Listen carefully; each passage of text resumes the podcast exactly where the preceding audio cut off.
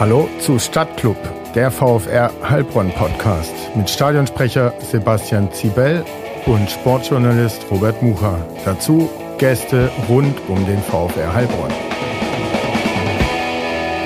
Herzlich willkommen zu Stadtclub, dem VfR Heilbronn Podcast, Folge 2, September 2021. Bevor wir erzählen, wer unser Gast ist, äh, Sebastian äh, grinst schon von Ohr zu Ohr, weil er sich so gefreut hat auf unseren Gast. Ähm, herzlich willkommen. Sebastian, wie geht's dir? Bist du gut vorbereitet? Sehr gut, ich bin gut Folge vorbereitet. Heute? Ich freue mich riesig auf unseren Gast heute und auf die zweite Folge mit dir natürlich, Robert. Und ja, freue mich auf spannende Minuten in unserem Podcast. Die werden auch sehr unterhaltsam, nehme ich, äh, nehme ich an. Äh, die Soundqualität haben wir diesmal auch. Ich sage es jetzt einfach mal besser im Griff als beim letzten Mal. Äh, wir sprechen immer noch in wahnsinnig tolle äh, Mikrofone und haben Kopfhörer auf von Biodynamic, nämlich aus dem Creator 24 Mobile Recording Bundle. Äh, Cubase steht auch noch auf der Packung, ähm, dass ihr uns ganz nah im Ohr habt, liebe Zuhörer und Zuhörerinnen. Und jetzt sagen wir auch, wer da ist, Folge 2, Stenko Juric. Stenko, schön, dass du da bist. Herzlich willkommen hier in den VIP-Raum im Frankenstadion diesmal. Hallo zusammen, vielen Dank für die Einladung. Wir freuen uns sehr. Du hast nämlich auch schon äh, einen Ordner mitgebracht mit Zeitungsartikeln aus deiner Karriere von Pforzheim über Karlsruhe, Pforzheim, VfR Heilbronn und so weiter und so fort. Darüber werden wir uns unterhalten. Sebastian hat sich akribisch vorbereitet. Aber zuerst, Sebastian, vielleicht du warst im Urlaub, bist du erholt zurückgekommen. Wie geht's dir? Wie war es in Magdeburg? Wunderschön wie immer in der Heimat. Erholt zurückgekommen natürlich. Und ja, jetzt freue ich mich aber auch, dass Fußball wieder losgegangen ist. Wir haben ja erfolgreiche Spiele schon hinter uns gebracht. Die Saison läuft und ich hoffe, sie wird natürlich auch zu Ende gebracht und nicht wie die letzten beiden Saisons abgebrochen, unterbrochen oder anders gewertet, sondern ja, wir sind guter Hoffnung natürlich, dass wir in diesem Jahr die Runde fertig spielen und natürlich auch erfolgreich beenden und die Ziele unseres VfRs auch erreichen werden.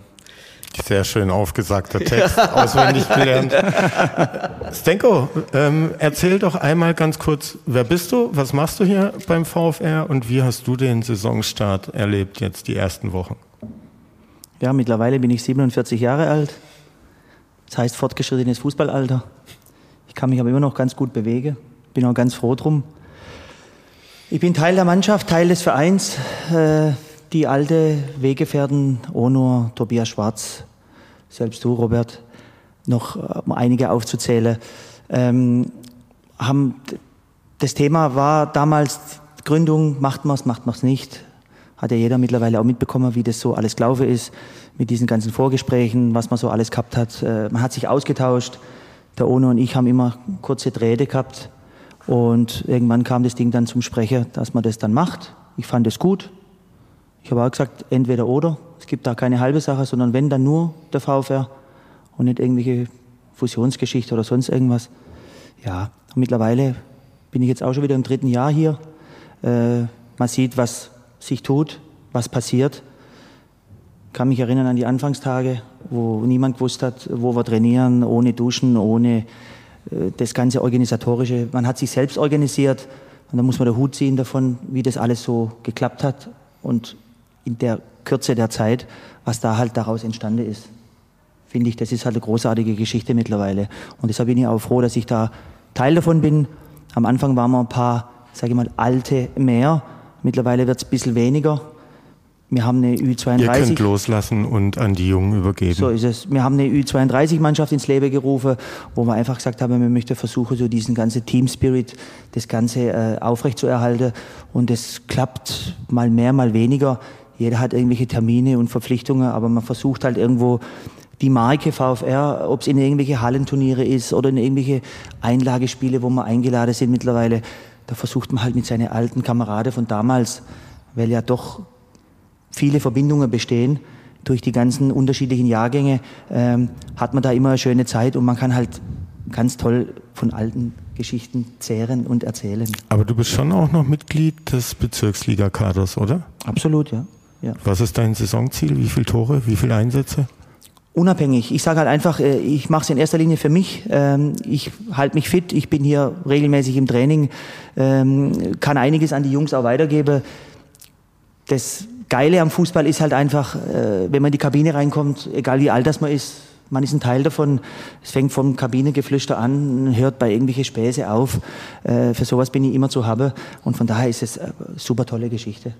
Mhm. Und immer noch topfit, muss man sagen, ne? Gott sei also Dank. Also du wirst dieses Jahr, man kann es ja verraten, 48 Jahre alt, Anfang November, aber bist immer noch topfit wie manch 20-Jähriger. Bist du der älteste Spieler in der Liga, weißt du das, oder gibt es noch einen älteren Sack? Das weiß ich nicht, aber ich glaube, ich bin da relativ weit vorne. Top 3 auf jeden Fall. Und die Knipser-Mentalität hast du immer noch beibehalten, Ü32, immer noch treffsicher. Ich glaube, dich kann man nachts um drei aus dem Schlaf holen und du weißt, wo das Tor steht, oder? Ja, das sind halt so Instinkte, die man einfach hat. Äh, wir haben ja letzte Woche das Spiel gehabt, da warst ja du auch mit dabei, hast auch mitgespielt. Ja, es macht tierisch Spaß. Es ist halt das Tolle. Verlernt man nicht als Stürmer, oder? Nee. Da können wir auch zu deinem äh, Fußballwerdegang kommen. Du bist ja kein gebürtiger Heilbronner, du bist irgendwann in deinen Zwanzigern äh, zum VfR Heilbronn gekommen, geboren in Pforzheim.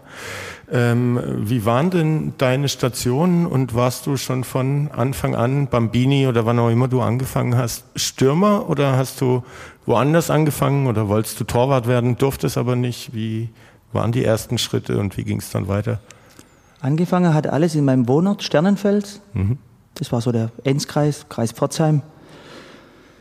Da bin ich aufgewachsen mit meinen zwei Brüdern, Eltern und da haben wir in dem damaligen Ortsverein natürlich gespielt und irgendwann hat sich herausgestellt, dass man so eine gewisse Technik einfach hat und dass man auch ein bisschen äh, einen Torriecher hat und dann ging es so in dieser Bambini-Liga los, E-Jugend, D-Jugend und durch die regelmäßigen Tore, die man da geschossen hat, wurde halt dann große Vereine aufmerksam. Da habe ich eine Einladung bekommen vom VfB Stuttgart.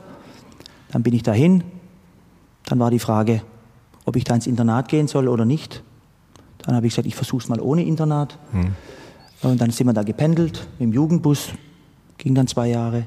Dann irgendwann bin ich in der A-Jugend zum KSC gewechselt. Vom VfB dann? So ist es. Karlsruher Sportclub. Ähm, war auch eine tolle Geschichte. Jens Nowotny damals mit mir in der Mannschaft, Raphael Kraus, einige Spieler in der A-Jugend damals. Wir haben eine sehr erfolgreiche äh, Mannschaft gehabt. Ähm, Gab es auch in der VfB-Jugend Mitspieler, die dann später Bundesliga-Profis äh, wurden? Unseren, ähm, da waren ein paar dabei, ja. Jetzt bin ich gerade kurz am Überlegen. Bin ich gerade am Überlegen, komme ich nachher nochmal drauf. Aber die KSC-Zeit ist ja dann präsenter und die Namen. So ist es. Das war halt auch ziemlich erfolgreich. Beim KSC war alles nochmal, sag ich mal, eine Nummer kleiner, aber halt auch familiärer. Äh, da gab es die Profimannschaft, Trainer war Winfried Schäfer damals, dann gab es die Amateure, da war Rainer Ulrich Trainer und wir halt als die A1 durften natürlich da immer die Plätze neben den Profis beziehungsweise mit den Amateuren uns teilen. Und da war ganz viel Berührung halt einfach. Und für uns als Jugendspieler war halt klar, du kommst aus der A-Jugend raus und du willst halt irgendwann mal auf der anderen Seite drüber stehen, dass du halt entweder im Amateurbereich bist oder eventuell gleich den Sprung in den Profibereich schaffst. Beim Jens war es klar, Nowotny, der war damals Jugendnationalspieler. Also war der auch merklich so stark und äh, unfassbar, äh, unfassbar. Also selbst für uns, der war auch körperlich recht groß. Äh, wir haben damals noch mit Libero gespielt. Er war Libero, hat aber mhm. technisch eine Veranlagung gehabt. Wir haben als Spiele gehabt, so Derbys gegen Waldhof Mannheim und so weiter. Da hat der Jens von hinten die Kugel genommen und ist da durchgelaufen wie mit Slalomstange. Da haben die Leute gesagt, das, das, der ist vom anderen Stern. Für uns war alle klar, der wird Profi, der hat damals auch schon einen Profivertrag gehabt. Aber das war halt Motivation pur. Mhm. Und wenn dann außen einer steht, wie ein Winnie Schäfer, den ja jeder kennt, äh, rötlich lange Haare, damals noch mit seiner Adidas-Lederjacke, die legendäre, stand da draußen und da war es natürlich motiviert bis in die Haarspitze. Jeder hat gewusst, er schaut nur eine Halbzeit zu, aber das hat gereicht, um einen da mega zu motivieren. Mhm. Und dann äh, hat es beim KSC nicht zum Profi gereicht? Wie nah warst du dran? Oder warst du nah dran? Oder war klar, dass. Ja, also da gab es schon Gespräche. Es war natürlich so, dass diejenigen, die keinen direkten Profivertrag bekommen haben, die wurde eigentlich so geparkt bei den Amateuren. Ähm, meine Thematik war dann damals Rudi Wimmer, legendärer Torwart beim KSC. Der hat ja auch einen Sohn, der Stefan Wimmer. Der war damals mit Olli Kahn auf einer Ebene. Olli Kahn. Auch Torwart. Als so. Torwart. Und mhm. der Olli Kahn hat damals den Vertrag bekommen, Stefan nicht. Und daraufhin äh, gab es ein bisschen so Missstimmung im Verein. Lange Rede, kurzer Sinn. Äh, Rudi Wimmer ist dann vom KSC weg und wurde beim VfR Pforzheim damals Cheftrainer. Mhm. Und dann war die Thematik, mein Berater Ronny Zeller, der aus Pforzheim kommt, mit dem ich heute noch eine sehr enge Bindung habe, auch Mitarbeiter bei ihm bin und einige Dinge schon zusammen erlebt habe, ähm, hat mir damals den Tipp gegeben, sagt er, du, mach das doch einfach, geh mit nach Pforzheim, da tut sich was auf, da ist was Neues am Laufe. Ich war ein junger Kerl, habe gesagt, klar, mache ich. Hast du auch nicht bereut, nee. Paar aus deiner A-Jugend, die zuerst bei den Amateuren waren, dann über den Weg auch noch zum Profi geschafft? Ähm Gut, die, die beim KSC geblieben sind, so wie zum Beispiel Raphael Kraus, hm. der wurde Profi. Dann äh, Lesniak war noch dabei. Also es waren schon einige, die dann schon über Umwege dann auch Profi geworden sind. Mhm. Das war dann schon, ja, sage ich mal, ein starker Jahrgang damals. Aber dem hast du nicht nachgetraut oder sowas? Nee, ich bin dann meinen Weg gegangen. Ich war dann in dieser großen, weiten Fußballwelt, sage ich mal, Pforzheim unterwegs. Das waren dann wieder andere Horizonte, die sich da aufgetan haben. Aber man das hat war andere. Dritte Liga. Das damals. war damals Oberliga, Oberliga Baden-Württemberg. Es gab ja die erste Liga, zweite Liga, dann kamen die Oberligen. Ja, dann war das natürlich äh, spannend. Rudi Wimmer war dann da, ähm, ist dann auch irgendwann mal entlassen worden. Dann kam Harry Griesbeck. Und mhm. das war natürlich mein großer Förderer in der Zeit damals. Wir haben uns vorher nicht gekannt. Und dann gibt's da danach gab es dann noch einige Parallele, die ich dann mit dem Harry Griesbeck gehabt habe. Irgendwann war die Thematik, ich äh, muss Zivildienst machen und so weiter. Sag ich, klar, gerne. Harry war Personalchef damals im Plattenwald, hm. Bad Friedrichshall. Da war für mich klar, ich mache dort meinen Zivildienst. Also es wurde einige Sachen über den Fußball geregelt. Was hast du gemacht beim Zivildienst? Warst du auch da zum Dienst ich oder coole, hat der Harry das so organisiert? Ich habe hab einen coolen Job gehabt. Äh, Manche haben gesagt, sie haben mich nur zweimal gesehen dort in den zwölf Monaten, und zwar am ersten Tag und am Entlassungstag. Ganz so krass war es nicht. Ich war also schon auch anwesend, aber es war eine schöne Zeit. Ich war ähm, in einer Abteilung, wo ich auch direkt im OP dann zum Teil war und konnte den Ärzten und den Professoren so über die Schulter schauen und habe dann auch immer für mich gesagt, nachdem ich gesehen habe, was da so in diesem operativen Bereich jeden Tag passiert, äh, lieber Gott, lass mich nie mehr in irgendeinem Operationssaal liegen, weil da hast du einen anderen Einblick halt gehabt auf das mhm. ganze Thema, was da so passiert. Aber es war hochspannend. Äh, da kann ich heute noch davon zehren, was ich da alles so erlebt habe. Also es war echt super, super interessant. Und der Berufswunsch äh, Wunsch Arzt hat sich aber nicht rausentwickelt in Nein, der Zeit? auf keinen Fall. Okay. Kein Fall. Fußball stand immer im Vordergrund. Mhm. Ähm, und dann, wie alt warst du, als Harry Griesbeck äh, kam? Da war ich 18. Mhm. Und dann äh, Stammspieler in der Oberliga? Nee, das, das Thema war so, ich war raus aus der Jugend. Die Mannschaft damals hat noch ein, eine Bezirksligamannschaft gehabt, das war praktisch die zweite Mannschaft. Ich habe aber aufgrund. Äh, Bezirksliga äh, war damals aber auch nicht achte Liga wie heute, nee. sondern fünfte oder genau, sowas. Ne? So ist es. Das war praktisch die zweite Mannschaft. Äh, und da war relativ schnell klar, dass ich äh, oben mittrainieren darf bei der Profimannschaft. Ähm, ja, und das war für mich natürlich Bereicherung. Ich war der jüngste Spieler, habe da unwahrscheinlich viele Ex-Profis um mich herum gehabt. Äh, einen Jürgen Schmidt kennengelernt, der damals aus Heilbronn kam, aus Neckarsulm. Wir haben bis heute noch Kontakt, äh, spielen noch zusammen, irgendwelche Einlagespiele, erzähle Geschichte von damals. Jörg Wolf, unfassbare Zeit erlebt, damals schon beim VfB Pforzheim, danach zusammen mit Jörg Wolf hier nach Heilbronn gekommen, äh, haben heute noch, wurde damals 96, wurde mir mit dem VfB Heilbronn Meister in der Verbandsliga.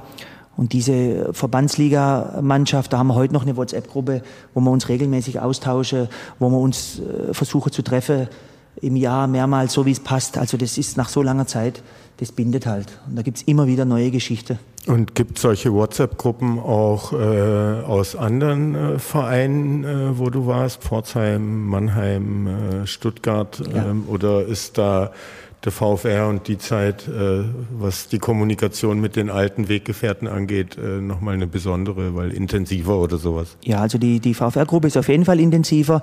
Durch das, dass ich natürlich auch meinen äh, Lebensmittelpunkt dann hierher verlagert habe, äh, hat man natürlich da noch einen engeren Draht äh, zu den ganzen Jungs. Aber ansonsten gibt es schon noch Gruppe. Äh, Sandhausen habe ich gespielt. Da gibt es eine Gruppe, wo Rainer Scharinger zum Beispiel mhm. noch drin ist, auch ein alte Wegefährte. Stuttgarter Kickers noch das ein oder andere. Also da gibt es schon noch Berührungspunkte. Aber VfR Heilbronn ist doch noch, äh, sage ich mal, was Besonderes. Mhm. Wie kam der Kontakt damals zustande? 1995 bist du nach Heilbronn gewechselt. Wie kam der Kontakt zustande aus Pforzheim? War das über einen Harry Griesbeck oder? Nee, äh, es war so, Harry Griesbeck war am Anfang Trainer in Pforzheim, wurde dann auch irgendwann entlassen. Danach kam Rainer Adrian, auch ein großer Förderer von mir. Äh, beim Rainer Adrian war es so, äh, riesige Mannschaft gehabt. Das Ziel war natürlich aufzusteigen. In den Aufstiegsspielen sind wir dann gescheitert. Es war so eine Aufstiegsrunde. Mhm äh, in der Nacht. Für die zweite Liga, so ne? ist es. Nee, für die damalige Regionalliga war das. Die okay. wurde dann neu gegründet. Okay. Ähm, aber dann war auch, das war ja auch Profiliga. Da war aber das Problem so, äh, dass wir einen ganz verrückten Präsident gehabt haben, der dann in der Nacht auch verhaftet wurde ist. Der Verein ging in Insolvenz. Egal wie das Spiel dann ausgegangen wäre, ob man sie je gepackt hätte. Das erste Aufstiegsspiel haben wir gewonnen. Das zweite haben wir dann verloren. Und dann war das Thema eh durch. Und danach äh, war es so, dass die Spieler gewusst haben, es geht hier nicht mehr weiter. Und jeder äh, muss natürlich gucken, dass er irgendwo unterkommt. Horst Eisele war Präsident damals beim VfL Heilbronn, Charlie Rinder Abteilungsleiter. Der, der die beiden kennt, der weiß, dass die sehr akribisch sind. Charlie hat natürlich auch ein Netzwerk sich damals aufgebaut gehabt, äh, war bekannt überall. Und so kam der Kontakt über Charlie Rinder, der hat es gleich mitbekommen. Und dann hat er uns beide kontaktiert, Jörg Wolf und mich ob es da eventuell eine Möglichkeit geben würde, in diese Verbandsliga zu wechseln, aus dieser starken Oberliga raus. Und dann haben wir uns getroffen, haben uns jetzt angehört, was da die Pläne sind, was hier beim VfR Heilbronn passieren soll, in welche Richtung das, das gehen soll. Und so kam ich dann als 21-Jähriger hierher. So ein junger Kerl warst du damals. Blutjung. mit Jörg Wolf. Ihr wart ein sehr gefürchtetes und erfolgreiches Sturmduo. Ähm, würdest du es als erfolgreichstes Sturmduo deiner Karriere bezeichnen oder würdest du jemand anders eventuell sagen, ähm, den du als deinen persönlichen Sturmpartner, besten Sturmpartner ansiehst? Damals hat man ja noch mit zwei Stürmern gespielt. Genau.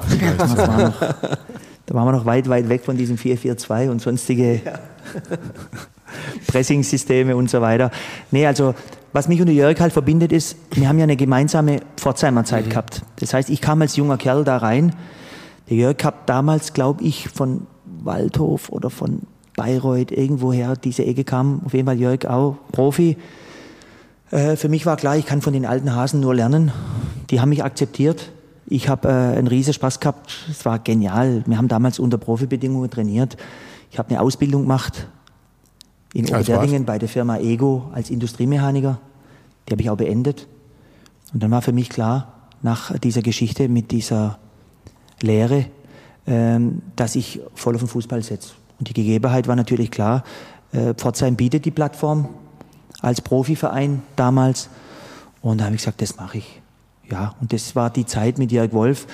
Wir haben in Pforzheim eine überragende Zeit gehabt und dann in Heilbronn hier sowieso auch in der Verbandsliga äh, in dem Aufstiegsjahr war alles sensationell. Deswegen, wenn ich das so sagen kann, war schon der Jörg und ich, oder beziehungsweise für mich war der Jörg schon über die Spielzeiten, die wir gemeinsam gespielt haben, eigentlich schon so dieser Top-Sturmpartner. Eine gute Harmonie und ein absolutes Spielverständnis. Absolut, ja. absolut. Aber warum war, habt ihr euch so gut ergänzt? Wart ihr unterschiedliche Typen oder ähnliche? Ähm, ja, wir haben, uns, wir haben uns ergänzt. Der Jörg war, jeder, der ihn Spiele hat gesehen, äh, oder die Mannschaftskameraden, Ono weiß es ja zum Beispiel auch, der war damals Jugendspieler. Ähm, der, der Jörg war ein abgewichster Hund. Der hat vorne im Sturm die Dinger schön immer mit der Innenseite reingemacht, überlegt etc. Der war auch schnell, technisch sehr begabt. Bei mir war es halt so, ich war halt der Junge, der Hungrige, der Ackerer. Ich bin halt dahin, wo es wehgetan hat. Ähm, und von daher haben wir uns wunderbar ergänzt. Hm. Kannst dich noch erinnern, wir haben damals ein Trainingsspiel hier auf dem Kunstrasenplatz gehabt, äh, ihr gegen äh, unsere A-Jugend. Haben wir gewonnen. Mhm. Kann mich noch dran erinnern. Äh, 2-1. Ja, war irgendwie, da war glaube ich noch Sommer oder Herbst oder irgendwie warm. Das war, glaube ich, Flutlicht. Äh, ja, mhm. abends auf jeden Fall. Mhm. Ja, kann mich noch erinnern. Ging es ja. euch arg auf den Sack? Man hat es relativ schnell abgehakt. Okay. ähm, ich habe hier eine Frage stehen. was war das nächste oder der nächste Punkt, wo du so am größeren Profifußball, am großen zweite Liga, erste Liga oder im Ausland vielleicht ähm, irgendwie eine Connection, wo du dran warst, äh, mal über so dieses Drittliga-Ding rauszukommen. Gab es da einen Moment? Ja, es gab mehrere Momente. Casino Bregenz war ein Verein in Österreich, da auch der Präsident einer, der halt auch positiv Fußball verrückt war. Da gab es einige Kontakte hin, da waren wir dort, haben uns das angehört. Da war Peter Assion war der Trainer. Äh, der ein oder andere Wegefährte von damals, Marco Mutapcic zum Beispiel, der hat mit mir in Pforzheim gespielt, der ist dann dahin gewechselt. Bei mir war so Frage, machen wir es, machen wir es nicht. Ja. Das war ja erste Liga in Österreich. Das war erste Liga Österreich. Das intensivste war natürlich in meiner Regionalliga-Zeit, äh, als ich beim VfB Mannheim gespielt habe und in dem ersten Jahr, ich kam als Torschützekönig der Oberliga nach Mannheim in die Regionalliga damals und habe da eine sehr erfolgreiche Saison gehabt, bis zwei Spieltage vor Schluss. Da habe ich mir beim VfB Stuttgart ober das Schien- und Wadenbein gebrochen. Dann waren die Jungs von Eintracht Frankfurt aufmerksam geworden. Charlie Körbel war damals Trainer. Mhm. Am Vorvertrag schon ausgemacht. War alles eigentlich in den Bahnen. Charlie Körbel wurde dann irgendwann entlassen. Ich war außer Gefecht, Schien- und Wadenbein, neun Monate. Mhm. Medizinischer Check nicht bestanden und so weiter. Danach wurde die Karte neu gemischt. Also es gab schon die ein oder andere mhm. Möglichkeit. Deine schlimmste Verletzung in deiner Karriere? Das war gerade diese, ja. dieser Schien- und Wadenbeinbruch. Das war toi, toi, toi. Du bist immer noch VfB-Fan oder? Ich war eigentlich nie so groß Fan. Ich, ich konnte mich als Fan nie so identifizieren. Durch das, ich habe beim VfB in der Jugend, dann beim KSC in der Jugend. Ich sehe das halt mit den Vereinen einfach so. Ich habe für alle irgendwo ein bisschen was übrig. Aber dass ich jetzt hinstehe und sage, äh, ich habe jetzt äh, Tendenzen für irgendeine Mannschaft äh, so nicht. Ich bin einfach Fußballfan. Ich gehe gern zu den Spielen. Mein Herz schlägt auch für den 1. FC Köln. Mhm. Da habe ich einige Beziehungen hin. Onkel von mir ist dort Zeugwart, äh, kennt man den ein oder anderen Spieler, Anthony Modest, Dominique Marot, Timo Horn. Da gibt es durch den Fußball so viele Querverbindungen, ähm, dass man da immer irgendwo gern als Fußballfan dann irgendwo mhm. hingeht. Ja, du bist damals, du hast ja schon angesprochen, als Torschützenkönig aus Lauda dann gekommen. Ja, nach dem VfR Heilbronn bist du nach Lauda gewechselt, aber das war nur eine kurze Station. Und dann hat sich wieder zum VfR gezogen, mhm. diesmal nach Mannheim und angesprochen, gleich in deiner ersten Saison mit 16 Toren. Sehr, sehr erfolgreich gewesen bis zu deiner Verletzung. Unter anderem auch das Spiel gegen Darmstadt 98. Das muss ich natürlich ansprechen, denn Stenko Juric hat da zwei Tore geschossen. Mhm. Hast du noch Erinnerungen an das Spiel? Ja, jede Menge. Ähm, die Mannheimer Zeit war auch sehr prägend. Wir haben einen sehr guten Trainer gehabt, äh, Günter Sebert, mhm. der mich damals von Lauda äh, nach Mannheim gelotst hat. Jeder, der die Geschichte von Günter Sebert kennt, der weiß, es ist ein Waldhof, äh, Urgestein, Ehrenspielführer. Äh, mein Vater zum Beispiel hat auch die Bundesliga damals verfolgt und äh, er und noch viele andere haben auch gemeint, wenn Franz Beckenbauer nicht der Libero der Nationalmannschaft gewesen wäre, dann gab es da nur eine Alternative, das wäre damals Günter Sebert gewesen. Und mich hat das natürlich stolz gemacht, dass so ein Mann, der ja dann auch schon einige Bundesliga-Clubs trainiert hat, ob das die Hertha war, Waldhof und so weiter, der dann Trainer beim VfB Mannheim wurde und ich dann die Anfrage bekommen habe und dann haben wir auch nicht lange überlegt, dann haben wir gesagt, klar, das machen wir, gehen wir hin. Michael, Wenzel, Michael Wenzel noch als Weggefährte mhm. äh, auch. Das heißt, äh, das, was ich vorhin schon eingangs gesagt habe, es gab immer in irgendwelche Mannschaften immer irgendwelche Kameraden, die man schon vorher irgendwo gekannt hat. Die Wege kreuzen sich im Fußball so oft, das ist unwahrscheinlich. Und du bist als Oberliga-Torschützenkönig nach Mannheim. Wie viele Tore hast du in der Oberliga gemacht gehabt? Weißt ich habe damals 21 Tore geschossen in der Oberliga. In der Saison in Lauda habe ich auch erstens eine tolle Mannschaft gehabt. Wir waren damals einige Heilbronner Fernando Scarico, Matthias Wöhr, äh, Heiko Christian Bachmann. Gurgau? Christian Gurgau kam erst später. Kam später. Der war da noch ein jüngerer Jahrgang. Ich habe äh, in Lauda auch einen tollen Sturmpartner gehabt, das war der Christian Haas. Mhm. Und es war auch so, wir haben uns super verstanden und da haben wir auch für Lauda-Verhältnisse natürlich auch alles kaputtgeschossen. Und das war für mich natürlich sensationell, mhm. als Torschützekönig dann, sage ich mal, die Oberliga zu verlassen und eine Liga höher zu gehen. Und dann, äh, Sebastian hat es gerade gesagt, 16 Treffer bis zur Verletzung. Gab es da keinen Niveauunterschied? Also es ist dir offensichtlich leicht gefallen, da schnell Fuß zu fassen. Ja, es war so, ich bin ja heute noch der Überzeugung, das ist auch das, was ich der Jungs auch hier weitergebe, äh, am Anfang, wo wir hier in der B-Liga gestartet sind. Meine Überzeugung im Fußball ist, umso höher, dass du kommst, umso höher die Ligen sind, umso leichter ist es zum Teil auch zu spielen. Leichter in dem Sinn, man hat mehr Platz, das System ist ein bisschen anders ausgelegt. Die Leute verhalten sich äh, anders, was das Fußballspezifische angeht. Da wird Fußball gespielt, nicht nur mit den Füßen, sondern auch mit dem Kopf, mit der Auge. Und ich habe das relativ schnell gemerkt, dass ich in dieser Regionalliga eigentlich zu viel Platz habe. Und den habe ich ausgenutzt. Durch meine Schnelligkeit, durch meine Spielweise. Spielweise habe ich nicht verändert. Ich bin auch dahin gegangen, wo es weh tut. Und es hat sich dann bewährt. Und hat es dann in der Regionalliga weniger wehgetan als in der Oberliga? wenn du da hingegangen bist? Für mich oder für den Gegner? Ja, für dich. Also wenn du, wenn du sagst, es gab mehr Platz, ja. gab es aus deiner Wahrnehmung dann auch weniger Härte oder so Holzfüße, die halt qua Talent immer eine Sekunde zu spät kommen und äh, den Fuß treffen? Ja, sowohl als auch. Es gab natürlich Mannschaften, wo man gewusst hat, wenn man da jetzt hingeht, äh, da wird körperlich natürlich gespielt. Beispiel war zum Beispiel VfR Aalen. Die haben hinter in der Abwehrreihe, da waren lauter zwei Meter Jungs drin. Slobodan Pajic zum Beispiel, der lange Jahre in Aalen spielt, hat äh, gefühlt zwei Meter. Ein Holzbock vor dem Herrn, jetzt nicht falsch verstehen, aber technisch äh, auch Balkanwurzeln. Äh, aber der hat sich nicht geschont. Da hast du gewusst, wenn du da hingehst, da, da klingelt es mhm. für beide. Ja, so war das.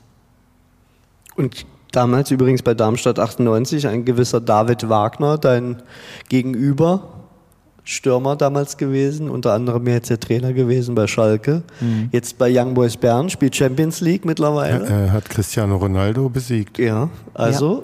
Ich habe es verfolgt, ja, ja, ja. Aber du hast keinen Kontakt zum David Wagner? Zum David nicht, aber wenn man sich mal so sieht in irgendwelche Stadien oder so, gibt es da schon äh, sag ich mal, Berührungspunkte. Ja, zum Teil. Und du hast für alle Bundesliga-Stadien die goldene Eintrittskarte oder wie kommt man da rein? Nicht, nicht für alle, aber es gibt da immer wieder ein paar Möglichkeiten. Letzte Woche zum Beispiel war ich beim KSC gegen äh, Holstein Kiel äh, zu Besuch und da haben wir uns auf der Tribüne unterhalten. Da war zum Beispiel äh, Nechat Aygün, der ist äh, Kaderplaner beim KSC. Mhm. Der ist ein paar Jahre jünger wie ich und da haben wir auch so ein paar Anekdoten. Da habe ich ihm gesagt, sei Nechat, kannst du dich noch erinnern, an das 3-0. Mannheim 1860 Amateure, da war er damals einer der Amateurspieler, der hinten gegen mich gespielt hat. Ich habe zwei Tore gemacht. Er konnte sich an das Spiel nicht mehr erinnern, aber er konnte sich dann an ein anderes Spiel erinnern, wo wir in München gespielt haben damals, Grünwalder äh, Stadion, auch gegen 60, auch wieder erfolgreich für uns. Ich habe auch ein Tor gemacht. Und das sind dann immer so die Anekdoten. Jetzt nach so vielen Jahren, wenn man sich da trifft, kann man halt über diese Geschichten sprechen. Immer schmiert sich immer noch auf Brot, äh, immer aufs Brot, also ja. wie ich das Trainingsspiel auch nicht genau so. verheimlichen wollte. Wer war denn so der beste Kicker, mit dem du je zusammengespielt hast? Einmal in deiner Karriere äh, gesamt, aber auch in deiner Zeit beim VfR? Ja, da gab es so einige. Also Top 3. Top 3 auf Platz 1 äh, setze ich Kuitim Schala. Schala war damals bei Fortuna Düsseldorf, hat in Frankreich gespielt, war bei den Stuttgarter Kickers. Das war ein Spieler, äh, ich war im Sturm, er war hinter mir. Das war praktisch so der Vorlagengeber. Ähm, ich habe profitiert von ihm. Mega Spaß gemacht, mit er, solchen Leuten zu spielen. Ja, auch. Okay. Wir haben natürlich auch eine Besonderheit gehabt. Wir waren damals in Mannheim ein paar äh, Jungs, die so diese Balkanwurzeln haben. Mhm. Wir haben natürlich uns auch verständigen können auf Jugoslawisch. Äh, das hat natürlich auch Vorteile gehabt im Spiel. Aber genialer Kicker vor dem Herrn. Technisch, in jedem Training unfassbar. Der hat natürlich noch mit ganz anderen Kaliber zusammengespielt. Mhm. Der war dann auch kroatischer Nationalspieler damals äh, nach dem Balkankrieg mhm. und so weiter. Also bei uns unten in Kroatien ist er auch eine Legende, gerade in unserem großen Club Dynamo Zagreb. Das war eine Station von ihm, da liebe ihn die Fans heute noch. Mit ihm habe ich noch Kontakt. Äh, sein Sohn ist ja auch Profi geworden dann, aber das war so einer der ganz, ganz Großen. Hat er so eine schwarze wehende Mähne So ist es. Gell? Jetzt So ist es. poppt mir so ein Gesicht So ist auf. es, ja. Ja, Und dann- beim VfR? Oder nee, Top 3 haben wir gesagt. Ist- Dann, zu meiner Zeit beim VfR Pforzheim äh, waren viele Ex-Profis dabei, ob das Klaus Mirwald war damals, Steffen Menze, der bei Union Berlin dann Trainer war. Äh, ich könnte da einige aufzählen, aber da waren richtig, richtig gute Fußballer dabei. Und für mich als Junger war das natürlich so, ich habe an denen hochgeschaut, äh, wir haben täglich trainiert, ich, ich konnte da nur lernen. Und das habe ich dann alles mit in meinen Rucksack gepackt, auf meinen ganzen Werdegang. Und da kann ich bis heute noch profitieren. Dirk Anders zum Beispiel kam damals aus dem Osten, war bei Kaiserslautern. Äh, wir haben in Mannheim zusammengespielt. Ich kenne keinen, der eine bessere Schusstechnik hat. Der Dirk ist mittlerweile Scout, ich meine bei Bayern. Der war vorher Scout beim VfB. Es ist jetzt gerade bei Bayern München Scout. Äh, links wie rechts, der hat die Dinge reingezimmert im Training, aber das war halt damals diese Ossi-Schule. Äh, wenn ich einen Toni Groß zum Beispiel, äh, dem seine Dinger da anschaue und er da Statements dazu gibt, das war einfach, im Osten wurde halt anders trainiert. Und wenn man dann mit ehemaligen Spielern aus dem Osten gespielt hat, dann merkt man das. Und da war der Dirk, war natürlich einer von der Schuss,technik Unfassbar. Sebastian, wie ist das bei dir? Du hast ja äh, bei deiner Fußballsozialisation äh, den ostdeutschen Fußball hautnah miterlebt. Wenn du jetzt hier die Wessis schießen siehst, äh, schlägst du da regelmäßig die Hände vors Gesicht? Nein, nein. Also mittlerweile hat sich das alles neutralisiert. Okay, Ähm, können- mal, jetzt können die aus dem Westen inzwischen auch Ja, schießen? also absolut. ich denke mal, vor 20 Jahren hätte das noch anders ausgesehen. Hast du denn mal gegen einen Ostclub gespielt? Ja, ja, klar. Ja? Rot-Weiß Erfurt weiß ich auf jeden Fall. Rot-Weiß Erfurt. Steigerwaldstadion. Ja, richtig. Das war, das war mit eins, sag ich mal, der Highlight, was der Oster anging. Ja. Damals in der Regionalliga war es so, äh, Rot-Weiß Erfurt durfte nicht absteigen. Und das letzte Heimspiel war Rot-Weiß Erfurt gegen VfR Mannheim. Oh. Wir haben das Spiel verloren. Ja. Rot-Weiß ist drin geblieben. Äh, war natürlich sensationell. 15.000 Zuschauer. Unten in der Katakombe hängen Bilder von, ich weiß, nicht, du weißt es bestimmt, äh, Sohn von Rot-Weiß Erfurt ist Thomas Linke. Ja. Und da war alles, äh, sage ich mal, voll in den Katakombe. Wir sind rausgelaufen, war eine Riesenstimmung gewesen. Wir sind zwei Tage vorher angereist, waren im Hotel außerhalb der Stadt, damit da Ruhe einkehrt, weil das Publikum und die Fans sind ja auch nicht ganz ohne. Genau. Äh, haben wir unseren Bus irgendwo versteckt im Industriegebiet, dass die nicht auf die Idee kommen, wo wir sind, weil da ging es schon um einiges. Ne? Was natürlich cool war, ähm, damals sind einige Stadien gewesen, Karl Zeiss Jena zum Beispiel, mit der steilen Tribüne. Ja. Also es gibt da schon noch Berührungspunkte. Äh, alten Zentralstadion haben wir auch schon gespielt damals, wo das noch die Hunderttausender-Marke war. Das kennst du auch noch, Robert, ja. oder? Das kenne ich auch noch. Ja. Ja. Als ich, Geil. Als Robert? Fußballer, sensationell. ich habe in Leipzig studiert und als ich da hingezogen bin, äh, 2000 war das, da stand es noch, da gab es Ja. noch Ja. nicht die Brausehütte, die es heute ist. Ähm, Robert hat auch eine fußballerische Vergangenheit, unter anderem in Leipzig, gell? Sachsen-Leipzig. Sachsen-Leipzig. klar. Mittlerweile BSG Chemie, so wie es die ostdeutschen Fußballfans kennen. Aber Und gab es da einen Unterschied so in der Fanintensität, die du zwischen Ost und West wahrgenommen hast? Oder war es dann äh, irgendein Club aus, äh, aus Nordrhein-Westfalen, aus dem Ruhrgebiet? Äh, Ging es genauso heiß her? Oder ähm, war es im Osten immer ein Stückchen heißer, ein Stückchen lauter, ein Stückchen aggressiver, ein Stückchen beleidigender gegen die gegnerische Mannschaft? Ja, also das kann man schon sagen. Die Atmosphäre im Osten war natürlich immer ein bisschen intensiver. Dort hat man einfach gemerkt, der Fußball hat, sage ich mal, noch einen größeren Stellenwert. Äh, klar gibt's äh, vergleichbare ähm, sag ich mal, Stimmungsebenen, wo wir freitagsabends dann in Darmstadt gespielt haben. Darmstadt hat ja auch sag ich mal, ein verrücktes Publikum. Mega, ja. Oder wenn wir unsere Stadt äh, Derbys gehabt haben, VfR Mannheim gegen Waldhof Mannheim. Waldhof hat ja auch riese Fankultur. Äh, das macht natürlich als Spieler mega Spaß. Ich bin eher ein, also auch so ein Typ, äh, und wenn die gegen mich schreien, das motiviert mich noch mehr. Äh, genial, aber der Osten war schon immer irgendwo was Besonderes. das wäre meine Frage jetzt gewesen. Jetzt hast du die Antwort schon vorhergenommen. Ja. Das heißt also Atmosphäre und, und die Gegner pfeifen dich aus. Das heißt, dich hat das immer noch beflügelt. So ist es, Ja. so ist es. Klar gibt's auch Amateurclubs, ob das damals die 60er waren, die Bayern-Amateure, ähm, VfB-Amateure, KSC-Amateure, war immer so. Da gab's dann auch das ein oder andere Spiel, wo halt dann mal ein paar Zuschauer mehr im Stadion waren. Das war aber geschuldet, dass danach dann die Profimannschaft irgendwie äh, ein Spiel gehabt hat und dann haben sich halt, äh, sage ich mal, ein paar Ultras oder so zum Amateurspiel schon äh, verlaufen. Mhm. Beim VfB war das oft intensiv, gerade dann gegen solche namhafte Mannschaften. Das hat dann natürlich auch Spaß gemacht. Mhm. Ja. Und jetzt noch die besten Mitspieler so aus VfR Heilbronn-Zeiten. Äh, einen könnte ich mir vorstellen, hat die Initialien JW, über den haben wir schon gesprochen. Ja. Aber auch da Top 3 und warum? Ja, wie gesagt, Jörg als Sturmpartner sensationell. Dann ein Joachim Schuster, der damals im Mittelfeld gespielt hat. Joachim war auch einer geborener Mittelfeldspieler, selbst auch torgefährlich. Der hat gewusst, wie wir uns vorne bewegen. Da kamen die Bälle geiler Spieler einfach. Als Stürmer ist man dankbar, wenn man solche Spieler um sich herum hat. Jürgen Schmidt, äh, Pferdelunge, läuft, äh, linker Fuß, äh, rechter Fuß, marschiert, torgefährlich. Ja, es äh, läuft übrigens immer noch. Ich sehe den äh, durch den Weinberg joggen ja. äh, wie einen 20-Jährigen. Hat eine Topfigur. Wir ja, haben ja. vor, lass mich lügen, vor ein paar Wochen haben wir mal ein Spiel gehabt in Lauda, so ein Einlagespiel. Da war der Jürgen auch dabei. Dann haben wir auch die alten Geschichten ausgepackt äh, und haben es auch von dieser körperlichen Verfassung gehabt. Weil da waren auch der ein oder andere Spieler dabei, der nur als Zuschauer da war, der leider körperlich mhm. nicht mehr spielen kann. Die froh wären, sie würden ein paar Minuten spielen können, aber das geht halt leider nicht. Und deswegen bin ich auch froh um jeden Tag, wo ich da auf dem Platz noch rumturnen kann. Äh, und da haben wir es auch davon gehabt. Also Jürgen, topfit heute noch. Sensationell. Was ist denn dein äh, Geheimnis, wenn wir es gerade von der körperlichen Fitness haben? Gesundheit, ja. Ernährung, was, was würdest du ausschlaggebend nennen dafür, dass du noch so topfit bist mit deinen 47 ja, Jahren? Ich denke, wichtig ist einfach, dass man halt auch positiv verrückt ist, mhm. was man das Ganze angeht auch, dass man sich auch fit hält. Klar, ich halte mich an die Ernährung, äh, einfach so die, die, die Eckpfeiler, die man halt so im Leben hat. Man soll es halt nicht übertreiben in gewisse Sachen.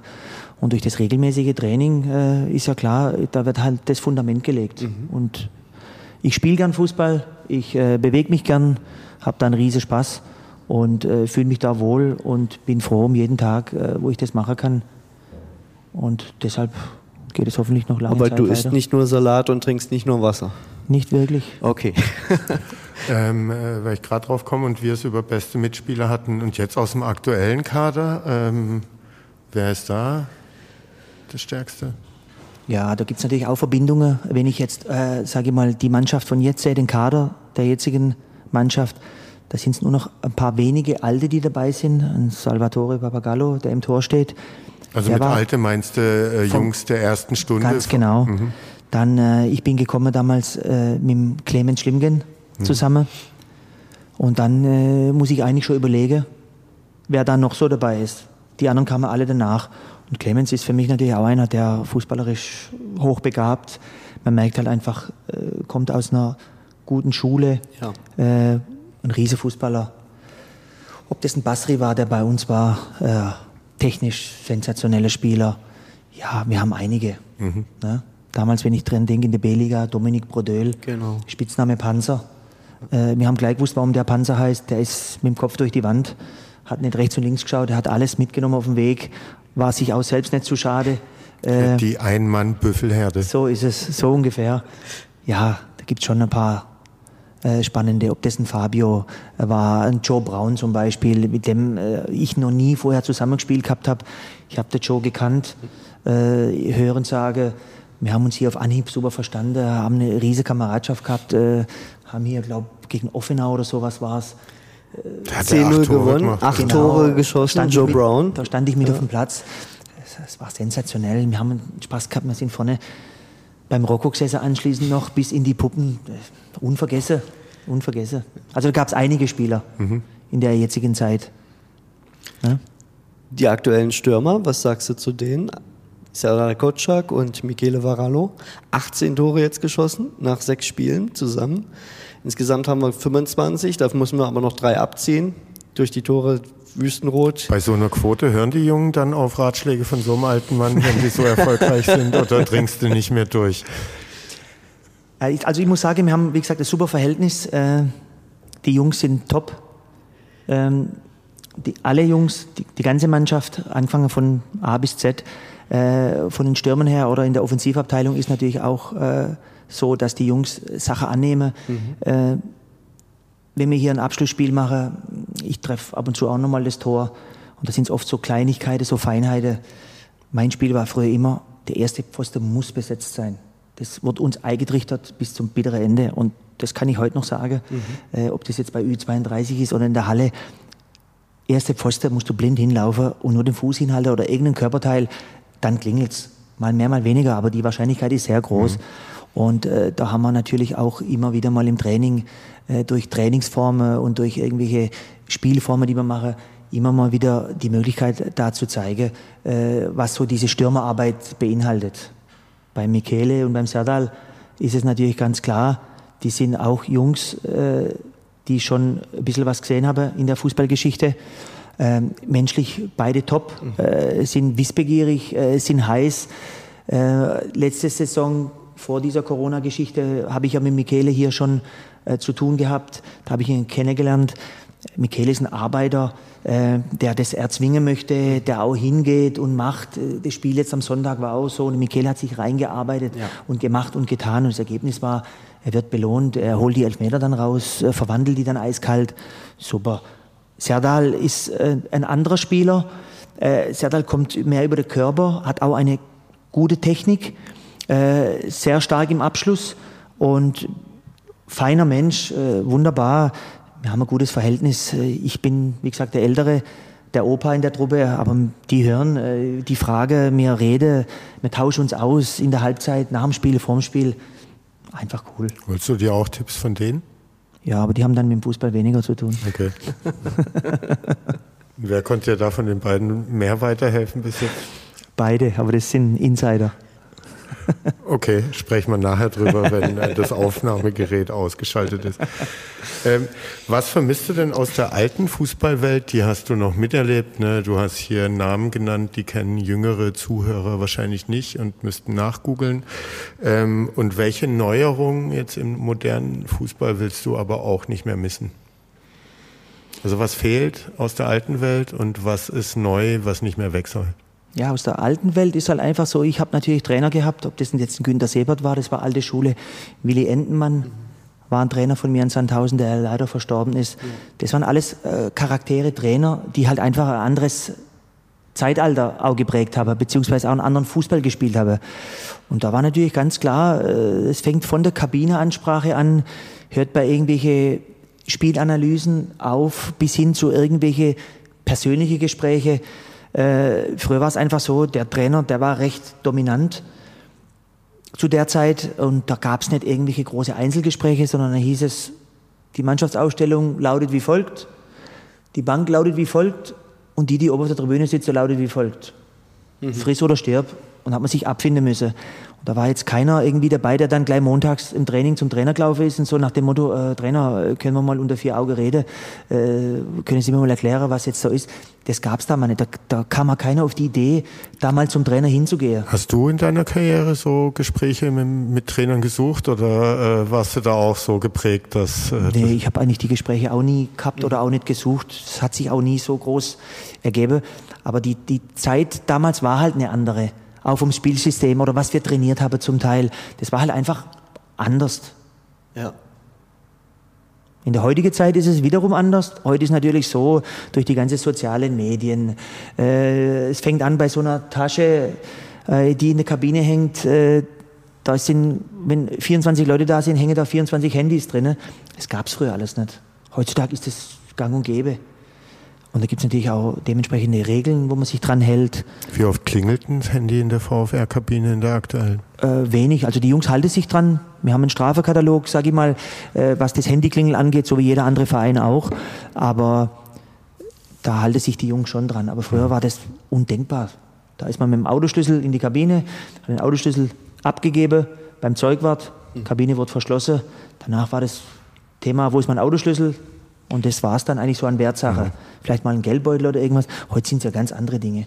Fängt bei irgendwelchen Klamotten an, bei irgendwelchen Baseballcaps, die da manche tragen. Es ist, es ist Zeitalter. Mhm. Ich finde es cool, äh, weil ich äh, mittlerweile auch, meine Tochter, die Emma, die ist jetzt 18, Die macht jetzt ihr Abitur. Die ist ja auch ein junger Hüpfer, auch ein Freundeskreis. Ich kann da natürlich als, sag ich mal, cooler Papa da in dem Fall noch mitrede, weil ich hier halt Input habe durch meine Jungs, die mit mir in der Kabine sitzen. Mhm. Von daher bin ich da schon noch ein bisschen so involviert in dem ganzen Thema. Was ist der neueste Shit auf dem Handy von den Jugendlichen und jungen Leuten von heute? Ach, es fängt halt irgendwo an bei irgendwelchen TikTok-Geschichten mhm. und hört auf bei irgendwelchen Musikvideos oder wir haben so eine Playlist bei uns, wo dann die, der Tolga macht es dann zum Teil mit der Musik. Da sind dann zum Teil Lieder drin, wo ich dann sage, Leute, jetzt gehen gleich die Fliese hier weg äh, in der Kabine äh, falle runter vor lauter komische Musik. Äh, dann wiederum gibt es auch wieder ein paar alte Lieder, wo die Jungs mittlerweile cool finden, die so aus ihrer Generation gar nicht denkbar wäre. Die Mischung macht es einfach. Mhm. Tolga aktuell der Kabinen-DJ. Ja. Wir haben da mehrere, aber ich sehe halt dann immer, weil der Tolga mir so ein bisschen schräg gegenüber sitzt, der hat da so eine Playliste und klappt ganz gut. Ja. Deine Tochter, ist die Fußball interessiert? Ja. Sehr. Wir haben ja seit diesem Jahr eine Damenmannschaft beim VfR. Wäre das eine Option? Das weniger, durch das, dass das die Emma lebt in Künzelsau, geht auch in diese Schule dort. Äh, ist ein bisschen zeitintensiv, aber sie ist total fußballverrückt auch. Sie ist auch regelmäßig hier bei den Spielen, mhm. war früher immer mit mir unterwegs, als Kleine schon. Ja, steckt ist ein bisschen im Blut. Erstmal die Schule beenden. So ist dann es. Sehen wir weiter. So ist es. Jawohl. Weil wir beim neuen modernen Fußball waren, hast du schon mal FIFA gezockt? Ja, habe ich. Und bist du gut? Gut ist immer relativ. Ist immer relativ, aber es macht natürlich Spaß. Ich denke, wir Fußballer haben da alle irgendwo ein Fable dafür. Ja. Aber was ist lieber FIFA zocken oder hinten im Bus Karten? Äh, dann eher so dieses Kartenspiele. Okay.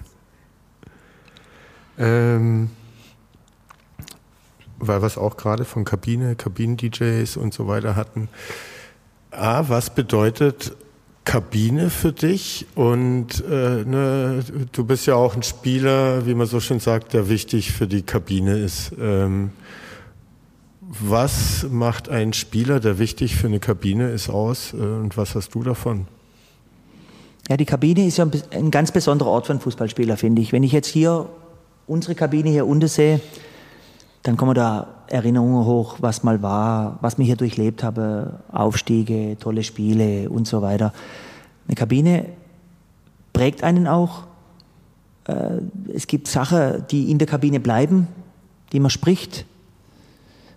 Als Team, unabhängig jetzt vom Spiel, äh, es ist so eine, so eine Oase, wo man auch mal persönliche Gespräche miteinander führt, vorm Training, nach dem Training, es ist ein ganz besonderer Ort für einen Fußballer sowieso. Mhm. Und äh, so eine, apropos Spieler, der wichtig ist für eine Kabine, ähm, was zeichnet den aus? Warum bist du so ein Spieler? Was glaubst du? Ja, ich bin eh einer, der so ein bisschen eine lockere Art einfach hat. Ich kann auch mit den ganzen Jungs, die halt auch, sage ich mal, relativ jung noch sind. Ich habe da gar keine Berührungs... Ängste oder ich gehe halt auf die Jungs zu, mir spreche, ich habe mal einen lockeren Spruch drauf, mache mal einen Witz. Äh, die Jungs haben mittlerweile auch verstanden, dass es nicht persönlich gemeint ist, sondern einfach, ich finde halt im Fußball ist eine gewisse Stimmung einfach wichtig. Und die Stimmung fängt in der Kabine an. Das ist der Ort, in dem man sich umzieht, in dem man sich auf das Training vorbereitet, wo man auch danach dann noch zusammensitzt. Und deswegen hat diese Kabine einen besonderen Stellewert. Da wird einfach Dinge sage ich mal, gesprochen, die in der Kabine dann auch bleiben. Ja. Und da gehören dann auch die Betreuer dazu. Es gehört einfach das ganze Umfeld, die ganze Staff, alles mit dazu, das Ganze zu organisieren. Und deshalb ist die Kabine ein besonderer Ort. Und ja, ich bin da einfach einer, der offen ist. Wir können in der Kabine über alles sprechen. Äh, ob das jetzt irgendwelche Wochenendgeschichte waren oder was jetzt am Spiel war oder wenn einer genervt ist oder einer gut drauf ist oder wenn mal einer kommt mit irgendwelchen neuen Kickschuhe, dann wird er natürlich von mir da gleich mal hochgenommen. Das, ist, das gehört in, im Fußball einfach dazu. Das ist das mhm. Schöne. Ja, da hast du schon die Antennen immer auf Sendung und guckst, äh, was für ein neues Cappy oder wie auch immer äh, hat sich da auf dem Kopf verirrt. So ist es, so ist es. Okay. Ähm, was war denn die beste Kabine in deiner Karriere und was war die schlimmste und äh, was macht eine miese Kabinenstimmung aus und was für Auswirkungen kann das so haben? Ja, eine miese Kabinenstimmung ist natürlich klar ähm, immer schlechter. Ich habe schon Stationen gehabt in meiner Laufbahn, da war es so, wir waren zum Erfolg verdammt und wenn es dann nicht so läuft und du hast halt einfach die Ergebnisse nicht, dann ist natürlich die Kabine so ein bisschen ein Ort, wo man merkt, das Ganze, das, das drückt, das ist alles negativ, äh, es ist schwierig. Das gab es natürlich, gibt es immer wieder mal. Ähm, jetzt aktuell, wenn ich dran denke, vor Corona, als wir hier das Spiel gehabt haben gegen die Aramäer, als wir da 5-1 verloren haben, wir waren praktisch alle total motiviert. Äh, es war die erste Niederlage, deftige Niederlage. Da war natürlich danach furchtbare Stimmung.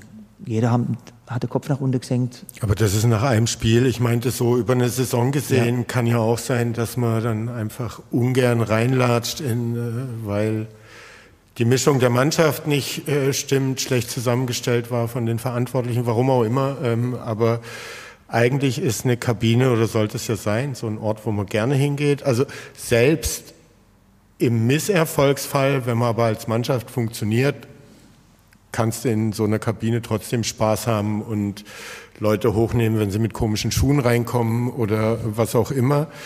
Wenn die Konstellation in der Mannschaft nicht stimmt und das fehlt, kann eine Kabine ja auch ein ganz furchtbarer Ort sein. Ähm, klar, wenn man eine Klatsche bekommt, punktuell, dass du danach irgendwie erstmal ruhig bist und irgendwie dich anbeffst. Aber das meine ich nicht, sondern über einen längeren Zeitraum, dass du eigentlich keinen Bock auf Kabine betreten hattest. Gab es das? Das gab es eigentlich nicht. Äh, wir haben, ich habe bei Vereinen gespielt, da waren zum Beispiel Stuttgarter Kickers, Top-Kabineanlage, alles ganz tipptopp, fein, sauber. Dann im Vergleich, äh, wenn ich jetzt Lauda zum Beispiel nehme, Lauda war so ein bisschen mehr das dörfliche. Äh, Kabine war dann nicht so Hightech, aber wir haben dort auch eine wunderbare Zeit gehabt. Die Kabinefeste, die waren unvergessen. Also wir haben immer das Glück gehabt, oder ich habe immer das Glück gehabt, bei dann Vereine gespielt zu haben, wo einfach die Kabine so ein bisschen immer was Besonderes war und immer so äh, Euphorie geladener Raum. Äh, da gibt's jetzt keinen Verein, wo ich jetzt irgendwo nennen kann, wo ich sagen kann, da war es irgendwie schlecht oder von der Stimmung her auf lange Sicht irgendwo demotivierend. Selbst damals in der Pforzheimer Zeit, es war sensationell. Tolle, große, geräumige Kabine mit irgendwelchen Whirlpools und so weiter. Alles da. Und dann hast du irgendwann mal Vereine gehabt, da gab es es halt nicht und hat man halt einfach aus den Möglichkeiten das Beste draus gemacht. Hm. Hast du noch was auf deinem Zettel stehen? Sonst Nö, also. Würde ich ein Stichwort, was das Denko gerade genannt hat, damals Aramea 1,5 Klatsche. Jetzt stehen ja, wir nehmen auf am 21. September heute. Ähm, und jetzt stehen zwei wichtige Spiele vor der Brust. Aramea, ja. wieder Platz zwei, Tabellennachbar und das Derby, der Klassiko, FC Union. Zwischendurch noch TSG, dürfen wir nicht vergessen. Wir haben eine Heilbronner Woche. Ja. Mhm. Also drei Heilbronner Derbys. Merkt man jetzt schon was in der Kabine davon, dass da drei Derbys und zwei, sage ich mal, vielleicht nochmal aufgeladenere Spiele qua Vereinshistorien oder Tabellenkonstellationen besteht? Klar, merkt man schon. Wir haben die letzten Spieltage natürlich alle erfolgreich bestritten. Man schaut sich die Tabelle immer an, sonntags, Kleinamspiel. Wir waren jetzt die ganze Zeit ohne Gegentor. Jetzt ist das Auge gerissen, sage ich mal, die Serie. Jetzt haben wir die zwei Gegentore bekommen am Wochenende. Und da schaut man natürlich immer gleich, oh, was machen die anderen? Wir haben den die gespielt. Wir hatten die FC Union gespielt. Wir haben die Aramea gespielt. Äh, da schaut man natürlich schon gern drauf. Und die Thematik in der Kabine ist klar, äh, schon seit Tagen, dass man natürlich die Spiele vor sich hat und man weiß genau, äh, auf was man hinarbeitet. Besteht die Gefahr, äh, also ich als Außenstehender äh, ne, sehe die beim Spiel gegen die Aramäer nicht so, aber vielleicht wegen des Saisonstarts äh, drüben am See, äh, dass ihr den FC Union unterschätzt? Wir unterschätzen grundsätzlich niemand. Mhm. Wir wissen, äh, schafft es der Coach? Ja, das schafft er. Wir wissen, wir wissen, äh, was wir können, was wir von Potenzial haben und von der Qualität. Äh, und ohne da jetzt irgendwie großkotzig zu sein gegenüber den anderen Mannschaften, äh, wir sind stark genug, wir können es selber äh, regeln und auf den Weg bringen. Und bis jetzt sind wir toi toi toi sehr erfolgreich. Und so war es auch vor dieser Corona-Zeit, bis es dann abgebrochen wurde ist, die Saison. Und damals war natürlich auch so, äh, man hat sich von Woche zu Woche äh, sportlich immer in eine bessere Position gebracht. Und dann kam halt dieses Spiel hier zu Hause gegen die Aramäer und dann gab es den großen Dämpfer. Und jetzt, wenn man das so als Spiegelbilder sieht, äh, ist eine ähnliche Konstellation, finde ich. Man ist jetzt auch wieder in einer Position, wo es relativ gut ausschaut. Aber wir möchten natürlich äh, unbesiegt bleiben. Wir wollen hier zeigen, dass wir noch was offen haben. Sind viele Spieler in der jetzigen Mannschaft dabei bei uns, die damals bei dem 5-1 mit auf dem Platz waren. Mhm. Also da gibt es was gut zu machen, finde ich. Okay, wir werden sehen, wie ihr euch anstellt. Ähm, bevor wir zu unseren Umschlägen und dem Loskrug kommen, gibt es ja auch noch die kleine Rubrik, äh, dass man hier dem und seinem, deinem Vorstand, dem UNOR, sagen können, kann, was man ihm schon immer mal sagen wollte. Ähm, du hättest jetzt die Möglichkeit dazu. Also ich habe mit dem UNOR ein äh, sehr enges Verhältnis. Wir telefonieren täglich. Wir sehen uns fast jeden zweiten Tag. Wir tauschen uns aus. Wir sind sehr eng. Wir sind, äh, seid ihr am Zusammenziehen? Äh, da sind wir ganz weit weg. Okay. ganz weit weg. Nee, aber durch das, dass wir einfach Weggefährte sind, schon lange, lange Zeit und da einfach äh, dem Fußball verbunden, haben wir recht kurze Drähte, äh, spreche über alles äh, Mögliche. Und daher gibt es eigentlich nichts, was ich jetzt so hier loslassen könnte, was ich ihm schon immer sagen wollte. Wir sind da sehr offen. Ich zu ihm, er zu mir. Wir reden über alles. Von daher gibt es da eigentlich nichts. Wie lange kennt ihr euch jetzt? Seit damals. Seit 95? Das war der Jahrgang hier mit Robert. Ja. Seit damals, als die Seit Jungs. Seit dem Trainingsspiel. Da ja. Wie, wie hab, Vorher schon. wie, wie, hast du das damals als, als Spieler der, der Herrenmannschaft miterlebt, den Pokalerfolg 96? Ich habe das so erlebt, ähm, ich habe die Spiele auch hier geschaut, ja. so gut wie es möglich war. Wir haben natürlich äh, auch mitgefiebert, der eine mehr, der andere weniger. Aber durch das, dass ich selber so eine Jugendvergangenheit habe, äh, war mir natürlich klar, was die Jungs hier auf dem Weg mhm. beziehungsweise auf die Beine gestellt haben. Und dann ging das ja von Spiel zu Spiel, von Erfolg zu Erfolg und umso mehr Zuschauerzahlen. Also du es war warst ja auch vom Alter her nah an uns so dran. Ist es, so, ne? so ist es. Man ja. hat da natürlich ein bisschen einen anderen Draht gehabt, wie jetzt einer, der so sagen wir mal mhm. Mitte 30 war. Für den war halt so, ja, die A-Jugend spielt halt sonntags morgens, äh, gehe ich lieber mal nicht hin, ich habe Familie. Ja. Für mich war das so, ich, ich konnte da schon eher mitfühlen und das war einfach Wahnsinn, ja. was hier von der Euphorie in der Stadt war. Es war einfach cool. Ja. Robert, du kannst dich noch gut an den Tag dran erinnern? Es gab, glaube ich, mal eine, eine, eine, das habe ich neulich erst wieder gelesen. Du hast wohl die Nacht mit dem Pokal im Bett verbracht. Ist das richtig? Ich habe den mitgenommen nach ja? Kepassa, genau. Und dann am nächsten Montag früh Michael Wenzel abgeholt. Der hat in der Wollhausstraße gewohnt. Wir waren da beide auf dem WG Wirtschaftsgymnasium hier und sind mit dem Pokal in die Schule. Ähm, aber nur um Pokal zu zeigen, wir sind dann an dem Tag nicht in Unterricht, wir sind dann ja. wieder nach Hause gefahren. Aber das wollten wir uns schon. Durftet ihr weiter feiern dann? Ja, also auch egal. Ne? Wir waren 18, wir durften Entschuldigungen uns selber schreiben. Ähm, wir sind DFB-Pokalsieger geworden, äh, hatten noch Restalkohol.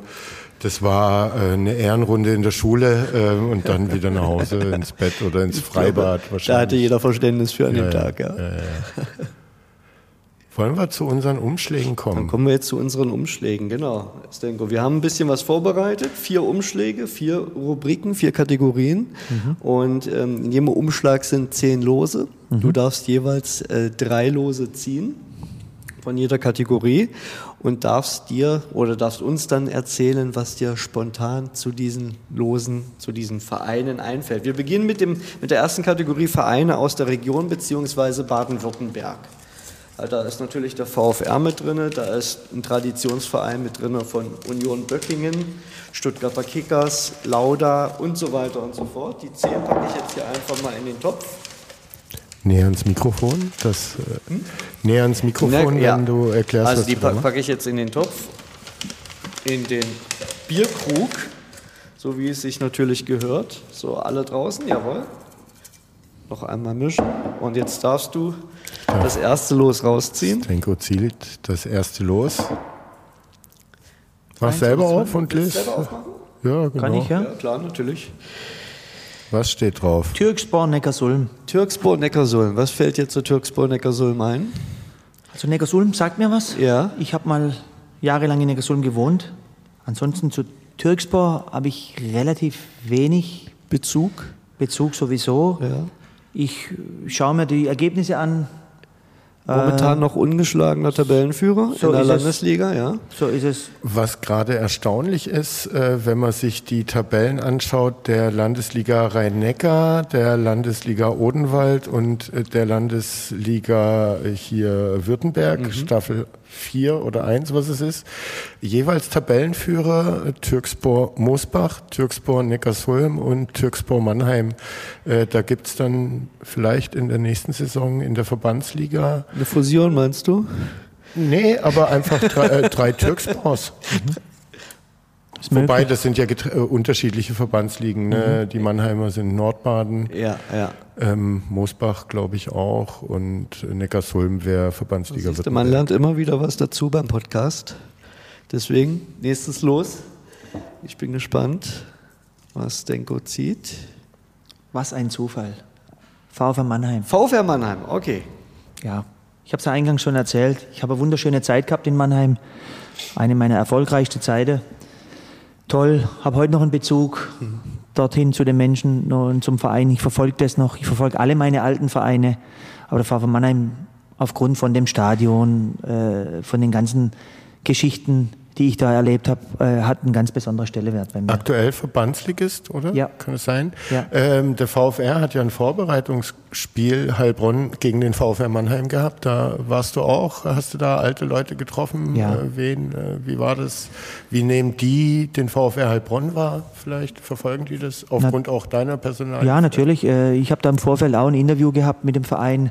Äh, Es war ganz toll. Äh, Wir haben uns ausgetauscht, weil es doch eine erfolgreiche Zeit einfach war. Danach war beim VfB Mannheim so, dass es dann auch immer ein bisschen weniger wurde. Ich spiele jetzt momentan in der Verbandsliga, äh, wo der Verein definitiv nicht hingehört, aufgrund seiner Tradition. Deutscher Meister 1949. Das Stadion ist ein ganz besonderes. Wir Ja, haben da jetzt warst du aber noch nicht dabei. da war ich noch nicht dabei. Äh, 49 ist mein Vater geboren. Von daher, ja, aber der VfR Mannheim, wie gesagt, ist ein ganz besonderer Verein. Ich würde mir wünschen, dass die wieder an diese alten Erfolge anknüpfen. Denn das Umfeld, äh, Sportdirektor ist Hakan, Hakan, Attik, ja. auch ein alter Weggefährte. Wir haben in Sandhausen zusammen gespielt. Wir kennen uns, haben hier schon das ein oder andere Spiel auch für den VfR gemeinsam bestritten. Ähm, ja, waren schöne Erinnerungen, als wir da hingekommen sind. Äh, Es waren Zuschauer dort, die ich lange nicht mehr gesehen habe, äh, die dann extra wegen mir dann auch gekommen sind. Äh, Ich war lange nach dem Spiel noch dort, habe mich mit den Leuten ausgetauscht. Es war einfach ja, so eine Reise in die Vergangenheit. Es war toll. Das Duell VfR gegen VfR wäre frühestens in der Oberliga Baden-Württemberg möglich. Mannheim muss einmal aufsteigen, unsere dafür. Also es dauert noch ein paar Jahre. Wir noch ein bis bisschen mehr, ja. Aber die Hoffnung stirbt zuletzt. Dritter Zettel. Dritter Zettel. Dritter Zettel. genau. TSG Heilbronn. TSG Heilbronn, was fällt dir dazu ein?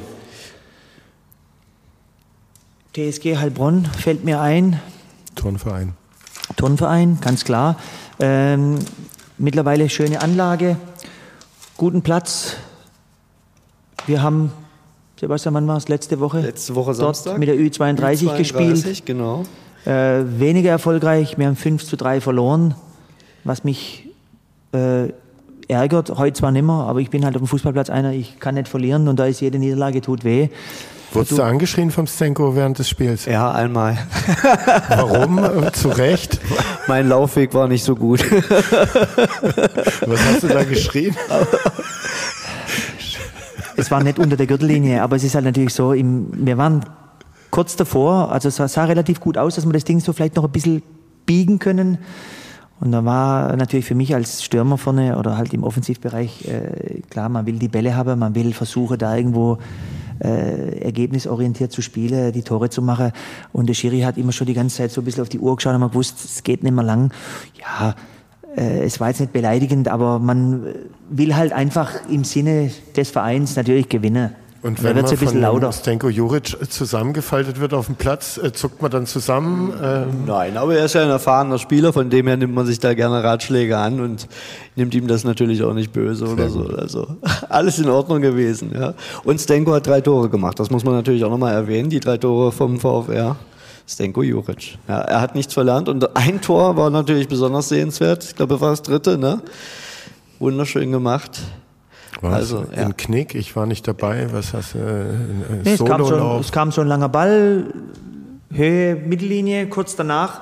Ich habe über die Schulter geschaut, sehe mein Abwehrspieler läuft so schräg und ganz hinter ihm habe ich gesehen, steht der Torwart, äh, so ein bisschen weit vor der Kiste. Da habe ich gedacht, ich muss nur irgendwie den Ball über die Beine drüber kriegen und so war es dann auch. Und dann haben wir den Ball hinterher geschaut und der Ball geht so in den Pfosten rein. Torwart versucht hinterher zu rennen und hat leider nicht gereicht. Für uns war es amüsant, wir haben uns gefreut, aber halt dann leider am Ende doch verloren. Ja. Aber eins noch zum Schluss, TSG Heilbronn, Kooperationspartner im Jugendbereich, Ja. deswegen natürlich auch heute als ausgewählter Verein mit dabei unter den zehn. Ja, dann kommen wir zur zweiten Kategorie und das sind Profivereine im Allgemeinen, also bekannte Vereine auch Kann aus Baden-Württemberg dabei, aus äh, Deutschland, aber auch internationale Vereine. Zehn Stück insgesamt, drei darfst du ziehen.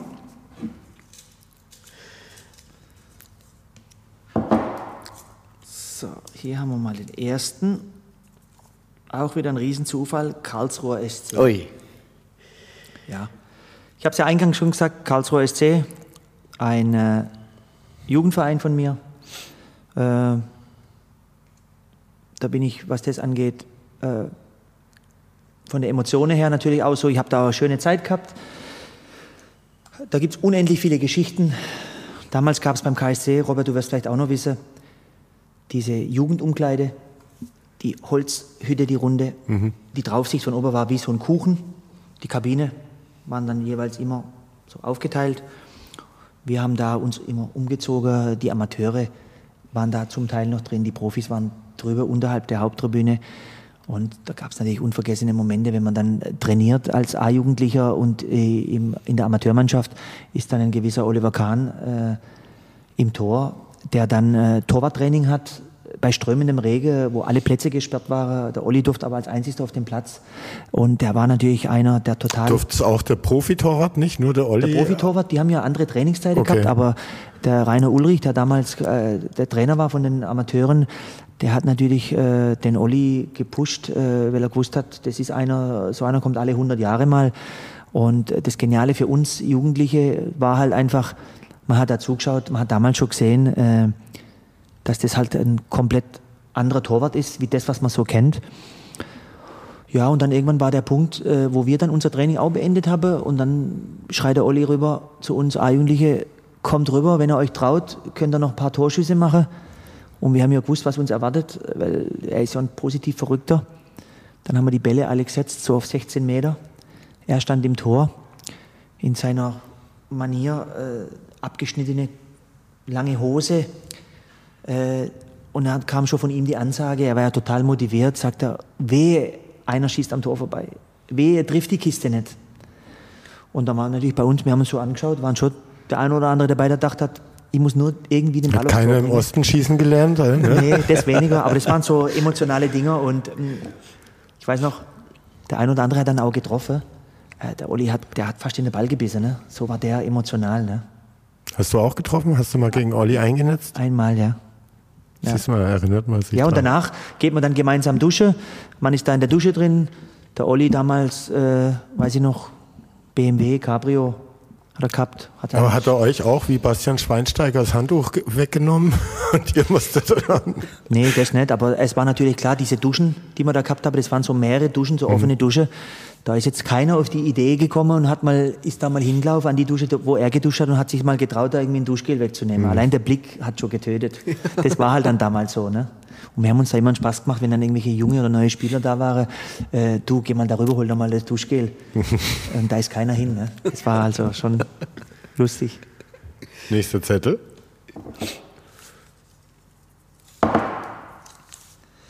Borussia Dortmund. Borussia Dortmund. Ganz besonderer Verein. Äh, war schon öfters dort im Stadion. Es ist einfach was Besonderes, BVB. Ich verfolge das gern, wenn ich das jetzt momentan sehe, äh, was da so abgeht um Holland, um den ganzen Hype. Äh, Marco Rose, ob das ein Reus ist. Äh, ja, BVB für mich ein geiler Verein. Ich finde auch die ganze Fankultur, die die dort haben, wie der Verein geführt wird. Äh, Aki Watzke, cooler Typ, äh, Susi Zeug, das sind alles noch so die, das sind so die Idole aus meiner, ich kann mich noch erinnern, wo Susi Zeug damals Kapitän war, Nummer 8. Ähm, mein ehemaliger Mannschaftskollege Walter Thome, sein Cousin ist ja der Gerhard Poschner. Und der Gerhard Poschner hat ja. ja. auch beim BVB gespielt. Und wenn wir dann ab und zu mal da beim Pizzaessen zusammengeguckt sind, wenn der Walter dann erzählt hat, was er so vom Poschi alles gehört hat, was da so oben abgeht. Also das ist so die große Fußballbühne war das dann schon. Mhm. Also BVB, geiler Verein. Was äh, liegt ja auch näher als Schalke, oder? Nee, Schalke habe ich den Bezug. Äh, mein Papa, der damals als Gastarbeiter hierher gekommen ist, dem seine erste Station in Deutschland war Bottrop. Mhm. Und mein Vater kein Wort Deutsch, äh, von nichts eine Ahnung hier in Deutschland. Äh, und dann irgendwann nach der Arbeit hieß es, wer hat Bock am Samstag zum Fußball zu gehen? Und bei uns unten im Balkan sowieso alle Fußball verrückt, mein Vater auch. Dann hieß es, ja, wo geht's hin? Dann hat es geheißen, es gibt, nie, es gibt nur ein Stadion hier und das ist hier vorne, Gelsenkirchen. Und ab dem Tag ist mein Vater bis heute noch Schalke-Fan. Mhm. Deswegen da der Bezug zu Schalke. Ja, aber Dortmund, geil. Was denkst du, Verein. kann Dortmund Meister werden? Es ist schon Diese. Saison? Also nicht in zehn Jahren, sondern. Ja. Schwierig. Bis jetzt sieht es ganz gut aus. Sie haben gerade so ein bisschen Lauf. Läuft auch alles, Euphorie, aber das war ja alles auch schon mal da gewesen. Zum Schluss geht vielleicht die Luft wieder aus. Ich weiß es nicht, die Bayern sind schon Liga für sich. Hm. Irgendwo. Robert ist ja Bayern-Fan, um das nochmal ja. zu betonen. Ja? also schäme ich mich nein, auch nicht. Nein, nein, um Gott, musst du auch nicht. ein Zettel? ein, ein Zettel aus, aus der Rubrik.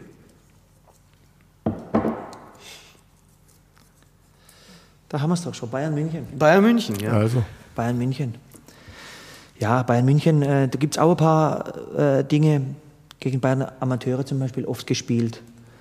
Damals war ein gewisser Herr Schweinsteiger bei den Bayern Amateuren und Philipp Lahm hat damals gespielt. Für mich unvergessen bleibt äh, die Geschichte mit Gerd Müller. Mhm. Damals ähm, kam ich mit dem VfB Mannheim nach München, Grünwalder Straße haben wir gespielt. Gerd Müller war Betreuer der Amateurmannschaft. Hat jeder von uns gewusst, aber wenn man dann aus dem Bus steigt, läuft in diese Katakombe, in diesem alten 60er Stadion, mhm. rechts waren wir, links waren die und es kommt dann der Gerd Müller mit so einem Alukoffer in der Hand um die Ecke und ich sehe den und ich denke, eigentlich mega schade, dass der jetzt hier sagen wir, einen Koffer trägt für diese ganzen Jungen, die jetzt kommen, unabhängig jetzt von den Jungen, mhm. ohne jetzt denen böse zu sein, aber was der erreicht hat und dann äh, sieht er mich. Und bei mir war es halt so, klar, markant, äh, Zopf, ja, äh, ja. so ein bisschen andere Außendarstellung, wie jetzt so die anderen von der Stange halt. Und ich habe da schon ein paar Tore vorher gemacht. Und dann hat man halt einfach gemerkt, dass er sich immer noch mit dem Fußball befasst. Und dann äh, haben wir das Gespräch gehabt im Flur, sagt er zu mir, mit seiner typisch lockeren Art, sagt er, du, ich habe schon ein paar Tore von dir gesehen, äh, gefällt mir. Dann habe ich auch gedacht, ich glaube, ich stehe im Wald äh, mhm. vom Ding her. Dann habe ich auch gesagt, du Gerd, für mich bist du einer oder der größte Stürmer, den es je gegeben hat. Der hat ja Tore geschossen, das ist für mich heute noch unfassbar. Mhm. Und dann saß der da, Hermann Gerland war Trainer der Amateurmannschaft, danach war es dann irgendein anderer, wir haben ja öfters gegen die gespielt. Und dann, wenn man so rausguckt und sieht den da sitzt auf der Bank und denkt, ah, was ein Wunderstürmer und jetzt ist er da irgendwo, der Betreuer äh, vom Betreuer praktisch und sitzt da irgendwo auf der Bank und, und betreut da die Amateurmannschaft. Ja, das war schon, schon bewegend. Aber schöne Geschichte. Du hast ja. persönlich mit Gerd Müller gesprochen. Auch ja. Gerd Müller war ja im letzten Podcast Richtig, kurz ja. zuvor ist er verstorben. Äh, schon kurz Thema. Ja. Ähm, was auch spannend war, wenn wir dann die Heimspiele gehabt haben in Mannheim, war natürlich auch so, jeder, der Günter Sebert kennt, der weiß, der ist auch nicht auf der Mundqualle, äh, der natürlich auch immer für einen Spruch gut war. Und dann kam natürlich da auch Gerd Müller wieder, mhm. weil er ja zu diesem, jahrelang war ja der da in dieser Amateurgeschichte mit drin. Und dann hat man natürlich da immer irgendwo äh, einen Bezug gehabt. Dann stand man da irgendwo mit drei, vier Leuten auf dem Platz. Günter Sebert hat ihm dann erzählt, damals Waldhof, Freistoßtor gegen die Bayern gewonnen, nachts heimgefahren und so weiter. Also es war schon ja, mhm. ganz besondere Momente. Hast du noch so persönliche Momente mit so äh, All-Time-Fußballlegenden, äh, die in der Hall of Fame äh, sind, gehabt?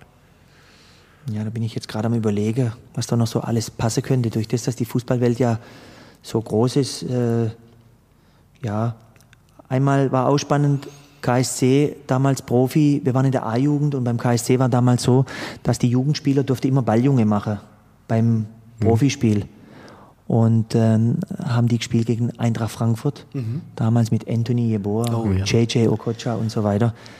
Ich war an dem, das war ein Freitagabendspiel, da haben die gespielt zu Hause und äh, wir von der A-Jugend, alle mit unseren Trainingsanzügen, wurde dann verteilt, wer wohin steht. Und ich habe dann immer so geschaut, dass ich da irgendwo so in der Kurve von den KSC-Fans da stehe. Und da war noch die, beziehungsweise die Tardanbahn. Und dann waren ja diese Werbebanden mhm. da aufgestellt und dann dopst halt der Ball so rüber. Ich spring darüber, hol den Ball, drehe mich rum, guck so hoch, steht ein Riesenschrank vor mir, stand Anthony Jeboa vor mir, so nach dem Motto, gib mir den Ball. Ich bin zu Tode erschrocken. Ich habe nicht hm. mit gerechnet, dass ich in dem Moment, wo ich da den Ball hol, drehe mich rum und vor mir steht der, da ist mir erstmal klar geworden, wie groß, wie breit, wie muskulös. Das war ein Riesenbüffel. Der hat solche Oberschenkel gehabt. Ja, das war damals schon beeindruckend, wenn man das dann mhm. im Fernsehen sieht und dann steht so einer vor dir dann. Ne? Hast du ihm den Ball gegeben? Ich habe ihm den Ball geben müssen, ja. ja.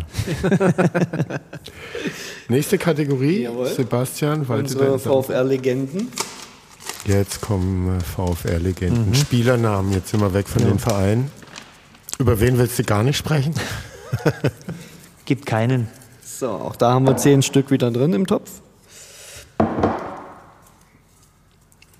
Ja, Jörg, Auch wieder, was ein Zufall, Jörg Wolf. Jörg Wolf. ja, ich habe es ja gesagt, Jörg Wolf, äh, mega genialer Sturmpartner. Wir haben super tolle Zeit erlebt. Ich fand es damals schade, als er weggegangen ist hier. Ich habe gedacht, die Geschichte geht weiter noch mit uns. Ja, Jörg, äh, super Spieler, äh, super Mensch. Wir haben ja heute noch Kontakt in dieser Gruppe regelmäßig. Er konnte jetzt bei den letzten Spielen konnte jetzt nicht mehr so aktiv dabei sein, ist aber also aktiv dabei sein mit unseren mhm. Traditionsspielen mhm. und das Ganze meine ich. Aber ansonsten, er war äh, bei den Spielen schon da, zu Besuch, verfolgt auch das Ganze. Er war beim Spiel bei der Union drüben war er da, mit Marco Fackler, ah, ja, mit äh, Jürgen Schmidt. Es waren einige schon da. Ja, Jörg ist immer hier willkommen und wie gesagt, wir haben eine ganz, ganz tolle VfR-Vergangenheit. Mhm. Definitiv, gehabt. ja.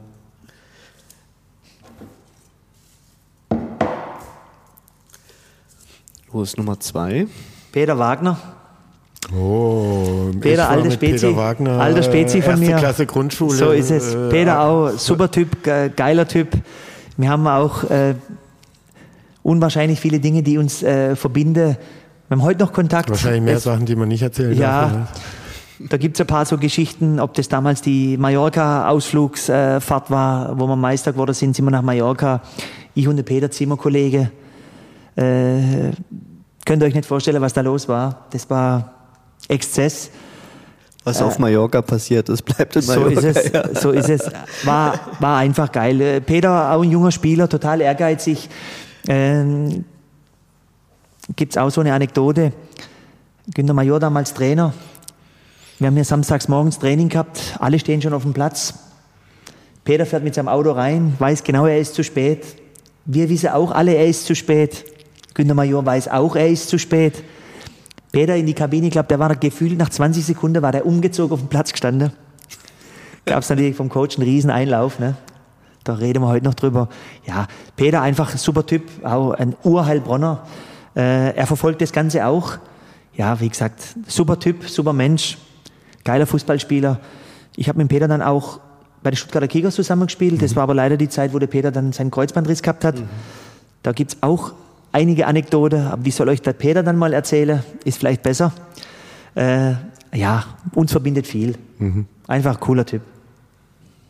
Ja, mein alter Klassenkamerad, äh, erste Klasse zusammen in die Grundschule gekommen. Ja. Peter, hatte ich ja erzählt, hat mich zum Fußball gebracht. Ja. Er war damals schon beim VfR in der F-Jugend. Ähm, hat gemeint, komm mal mit. So war das. So, hier habe ich Nummer drei, Oliver Waller. Mhm. Über den hatten wir das letzte Mal auch schon. Ja, das ist, äh, eine Déjà-vu-Folge. So. Auch über den KSC haben wir das letzte Mal. Ja, genau, richtig. Ja. ja, der Oli Waller auch äh, Unikat.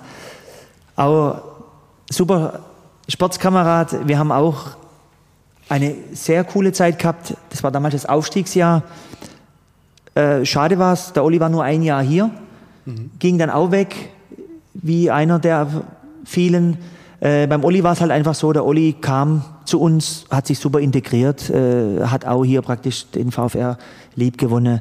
Wir haben jetzt die letzten Jahre äh, auch das ein oder andere Spielchen zusammen gemacht, sei es mal ein Halleturnier oder sei es mal äh, sonst irgendeine Plattform für der VfR. Er fiebert mit, er ist dabei, er fragt da immer äh, in unserer Gruppe, ähm, ob es da eine Live-Übertragung gibt oder ob da irgendeiner einen Live-Ticker angeschaltet hat. Der möchte immer auf dem Stand sein. Hat ja auch schon einige Spiele hier besucht. Und der Olli ist einfach von seiner ganzen Art her Fußballer durch und durch. Äh, ja, ich wiederhole mich. Wir haben einen riesen Spaß gehabt. Alles geniale Jungs. Mhm. Schwarz-weißes Blut in den Adern. So ist es. Auch der Olli. So, dann kommen wir schon zur letzten Kategorie. Das sind ähm, die Kategorie Profispieler und insbesondere natürlich Stürmer. Stenko, du bist Stürmer seit deiner Kindheit und deswegen haben wir auch gesagt, darfst du etwas zu ein paar Stürmern sagen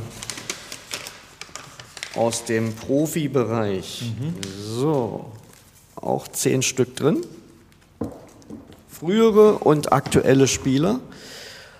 Und äh, drei Lose darfst du ziehen. Stenko zeigt mir gerade äh, hier äh, aus seinem Ordner äh, mit den Zeitungsausschnitten, äh, die seine Karriere mit, äh, wie sagt man, beschreiben, die Chronologie seiner Karriere. Überschrift, als er einen Fragebogen ausgefüllt hat für irgendeine Starkleon-Zeitung wahrscheinlich. Mhm. Ivan Zamorano ist mein Vorbild. Ah, Mal schauen, ob er auch drin äh, im Krug ist und vielleicht gezogen wird von dir. Also der erste, den ich jetzt gezogen habe, ist Kilian Mbappé. Mhm. Ja, da habe ich äh, Folgendes zu sagen. Grundsätzlich ist er mir sympathisch. Ein Spiel war er mir nicht sympathisch. Das war das Spiel der Weltmeisterschaft, Frankreich gegen Kroatien. Da mhm. habe ich gedacht, ich muss durchdrehen. Ist ja klar, ich war für meine Kroaten äh, an dem Tag wollte ich nur eins, dass wir Weltmeister werden und das war uns leider nicht gegönnt. Äh, deswegen habe ich an diesem Tag äh, keinen Franzose irgendwie gutheißen können. Äh, ja, aber ansonsten der Typ ist von seiner Art, wie er spielt, äh, ist einfach ein ganz anderes Level. Mhm. Es ist eine, so ein richtiges Paket. Mhm. Ähm, Geschwindigkeit, Torriecher, technisch stark, äh, den Werdegang, den er jetzt gehabt hat. Jetzt ist er bei Paris gelandet ich bin gespannt, was als nächstes irgendwann mal passieren Er wollte wird. ja eigentlich jetzt weg zu Real, durfte ja. dann aber nicht. Äh, du, wenn du Mbappé jetzt gewesen wärst, hättest du dich für die Harlem Globetrotter-Version in Paris entschieden und wärst geblieben oder weggegangen? Ich weiß es nicht. Äh, keine Ahnung, was da für eine Rolle spielt. Aber der Typ ist von seiner Art, wie er Fußball spielt. Äh, ich mag es ihm zuzuschauen. Er ist einfach mega Bereicherung ja, macht geniale Tore. Cooler Typ. Da guckst du lieber ihm zu und magst seinen Spielertyp oder so einen Holland? Nee, da, da, ich bin so mehr der Holland-Fan dann. Einfach. Ja. Weil es mehr deine äh, ja. Art, Fußball zu spielen, vielleicht auch ähnelt. Genau. Okay. So, los Nummer zwei.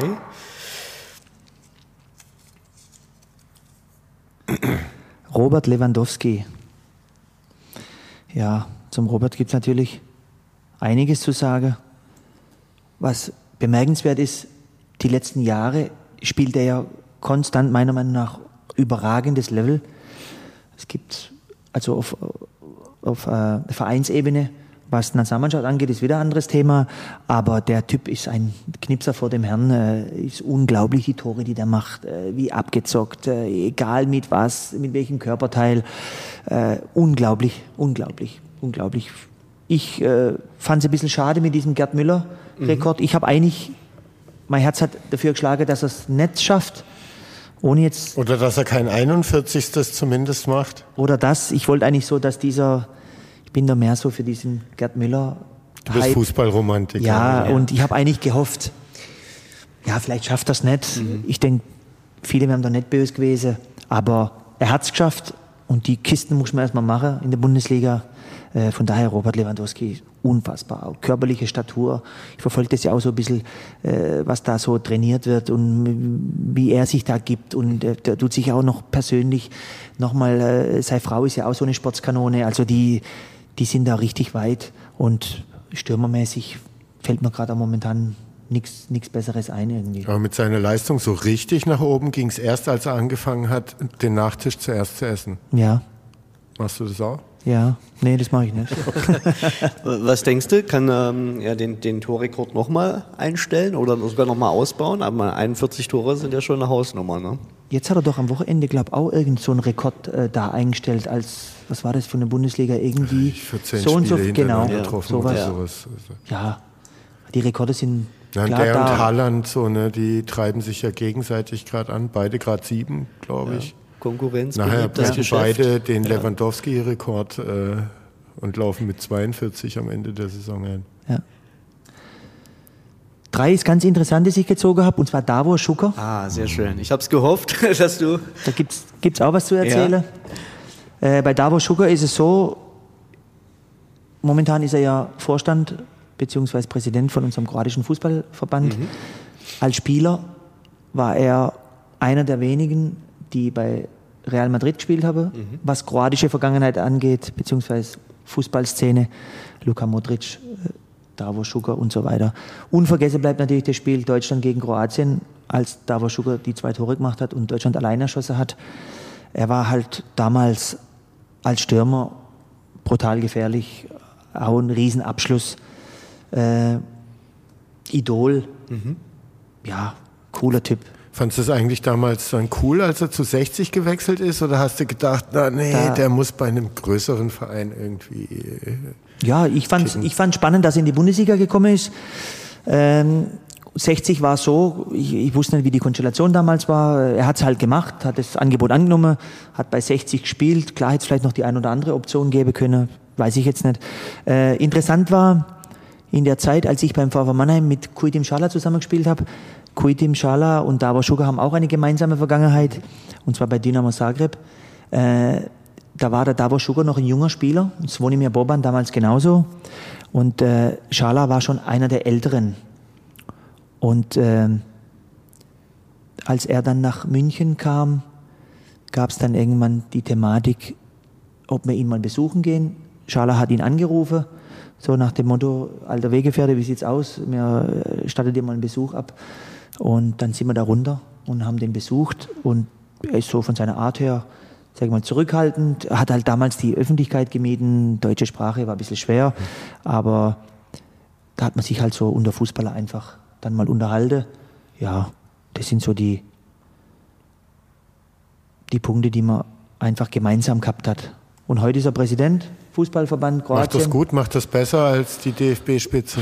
Ja, da, gibt's, da bin ich auch zwiegespalten. Also es gibt da auch ein paar Sachen, die schwierig sind. Äh, momentan steht ja dann irgendwann mal wieder die Wiederwahl an. Da wird es ein bisschen eng jetzt, glaube ich, für ihn. Äh, aber ansonsten, klar, kroatische Nationalmannschaft, Vize-Weltmeister. Er als Vereinsboss, äh, beziehungsweise als äh, Boss vom Verband, steht da ganz vorne dran. Ja, Qualifiziert sich Kroatien für die Weltmeisterschaft? ja, Ja. auf jeden Fall. Ich weiß gar nicht, wie die gestartet sind. Wir wären am Ende hier mit unseren äh, Umschlägen, aber weil das Denko ja äh, seinen äh, tollen Ordner mitgebracht hat und wir über den noch gar nicht gesprochen haben, vielleicht gar nicht, dass man jetzt da einzelne Stationen durchgeht und nochmal was zu sagt, weil wir das jetzt äh, die ganze Zeit gemacht haben, aber Ne, du kommst hier mit einer Chronik deiner äh, Karriere her, guckst du oft rein in den Ordner. Ähm, wer hat angefangen, den anzulegen? Bei mir war es damals meine Mutter, bei dir auch? Äh, oder hast du damit angefangen?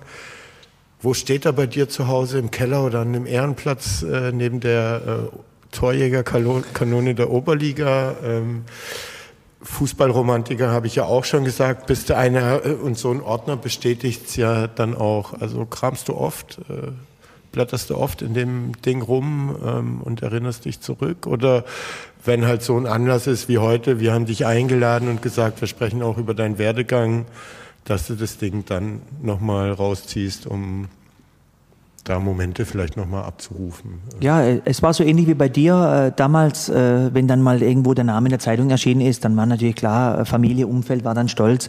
Dann war mal ein Umschlag im Briefkasten vom Nachbar, der dann irgendwas in einer Zeitung gelesen hat. Dann kam man da mal was, ein Bericht vom KSC oder mal das oder jenes. Und dann hat man natürlich angefangen, das zu sammeln. Irgendwann hat man gesagt, okay, wenn da tausend Zeitungsschnipsel irgendwo rumliegen, dann macht man das richtig schön oder richtig, äh, dass es äh, auch eine Ansicht hat.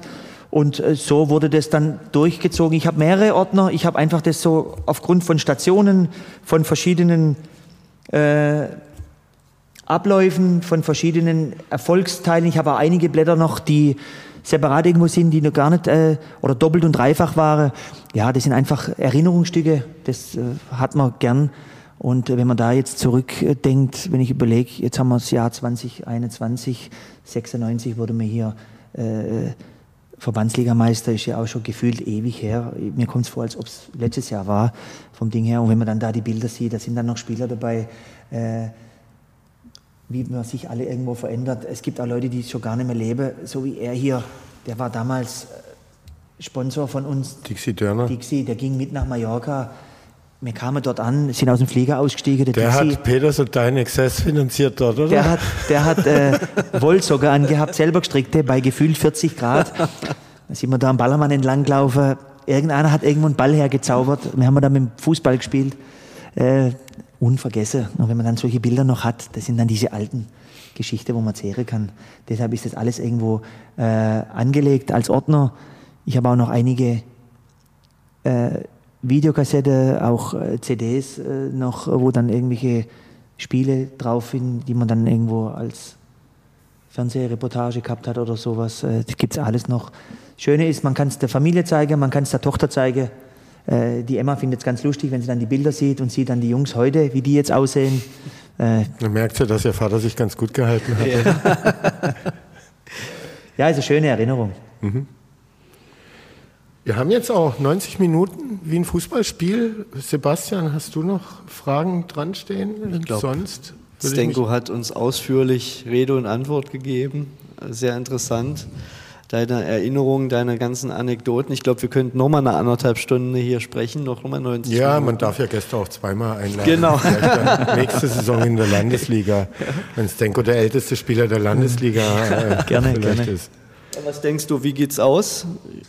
Am Ende der Saison? Wo stehen wir? Wo steht der VfR Heilbronn? Ja, wir haben, wir haben klare Ziele. Wir haben, gebe das auch nach außen raus. Also wir wollen vorne mitspielen, so gut wie es geht. Wir möchten auch gerne aufsteigen. Ich bin sehr, sehr positiv, wenn ich das alles sehe, wie die Mannschaft zusammengestellt ist, wie die Jungs mittrainieren, äh, wie das ganze Umfeld sich aufstellt, Fans. Äh, alles, Stadion und so weiter. Ihr wisst ja selber, es ist eine Dynamik entstanden.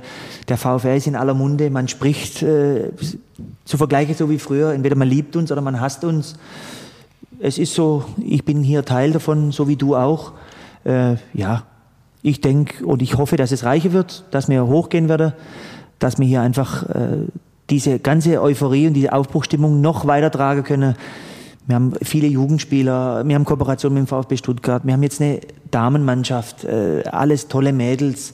Äh, also es tut, sich, es tut sich richtig was hier im Verein und das ist das Schöne.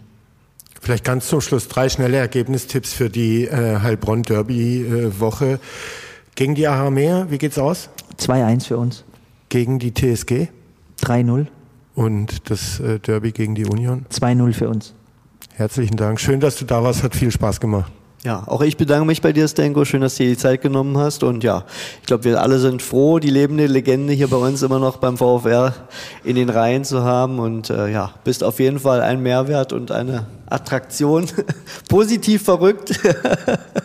und ja. Und auch optisch eine Attraktion. Ja, definitiv. Also 48, das ist immer das, wo ich sage, mit 48 oder fast 48 Jahren immer noch so fit und munter und da können sich viele noch ein Beispiel dran nehmen und ja, ein bisschen immer wie Ibrahimovic, Cristiano Ronaldo vom Körperbau, von der Fitness, von der Athletik.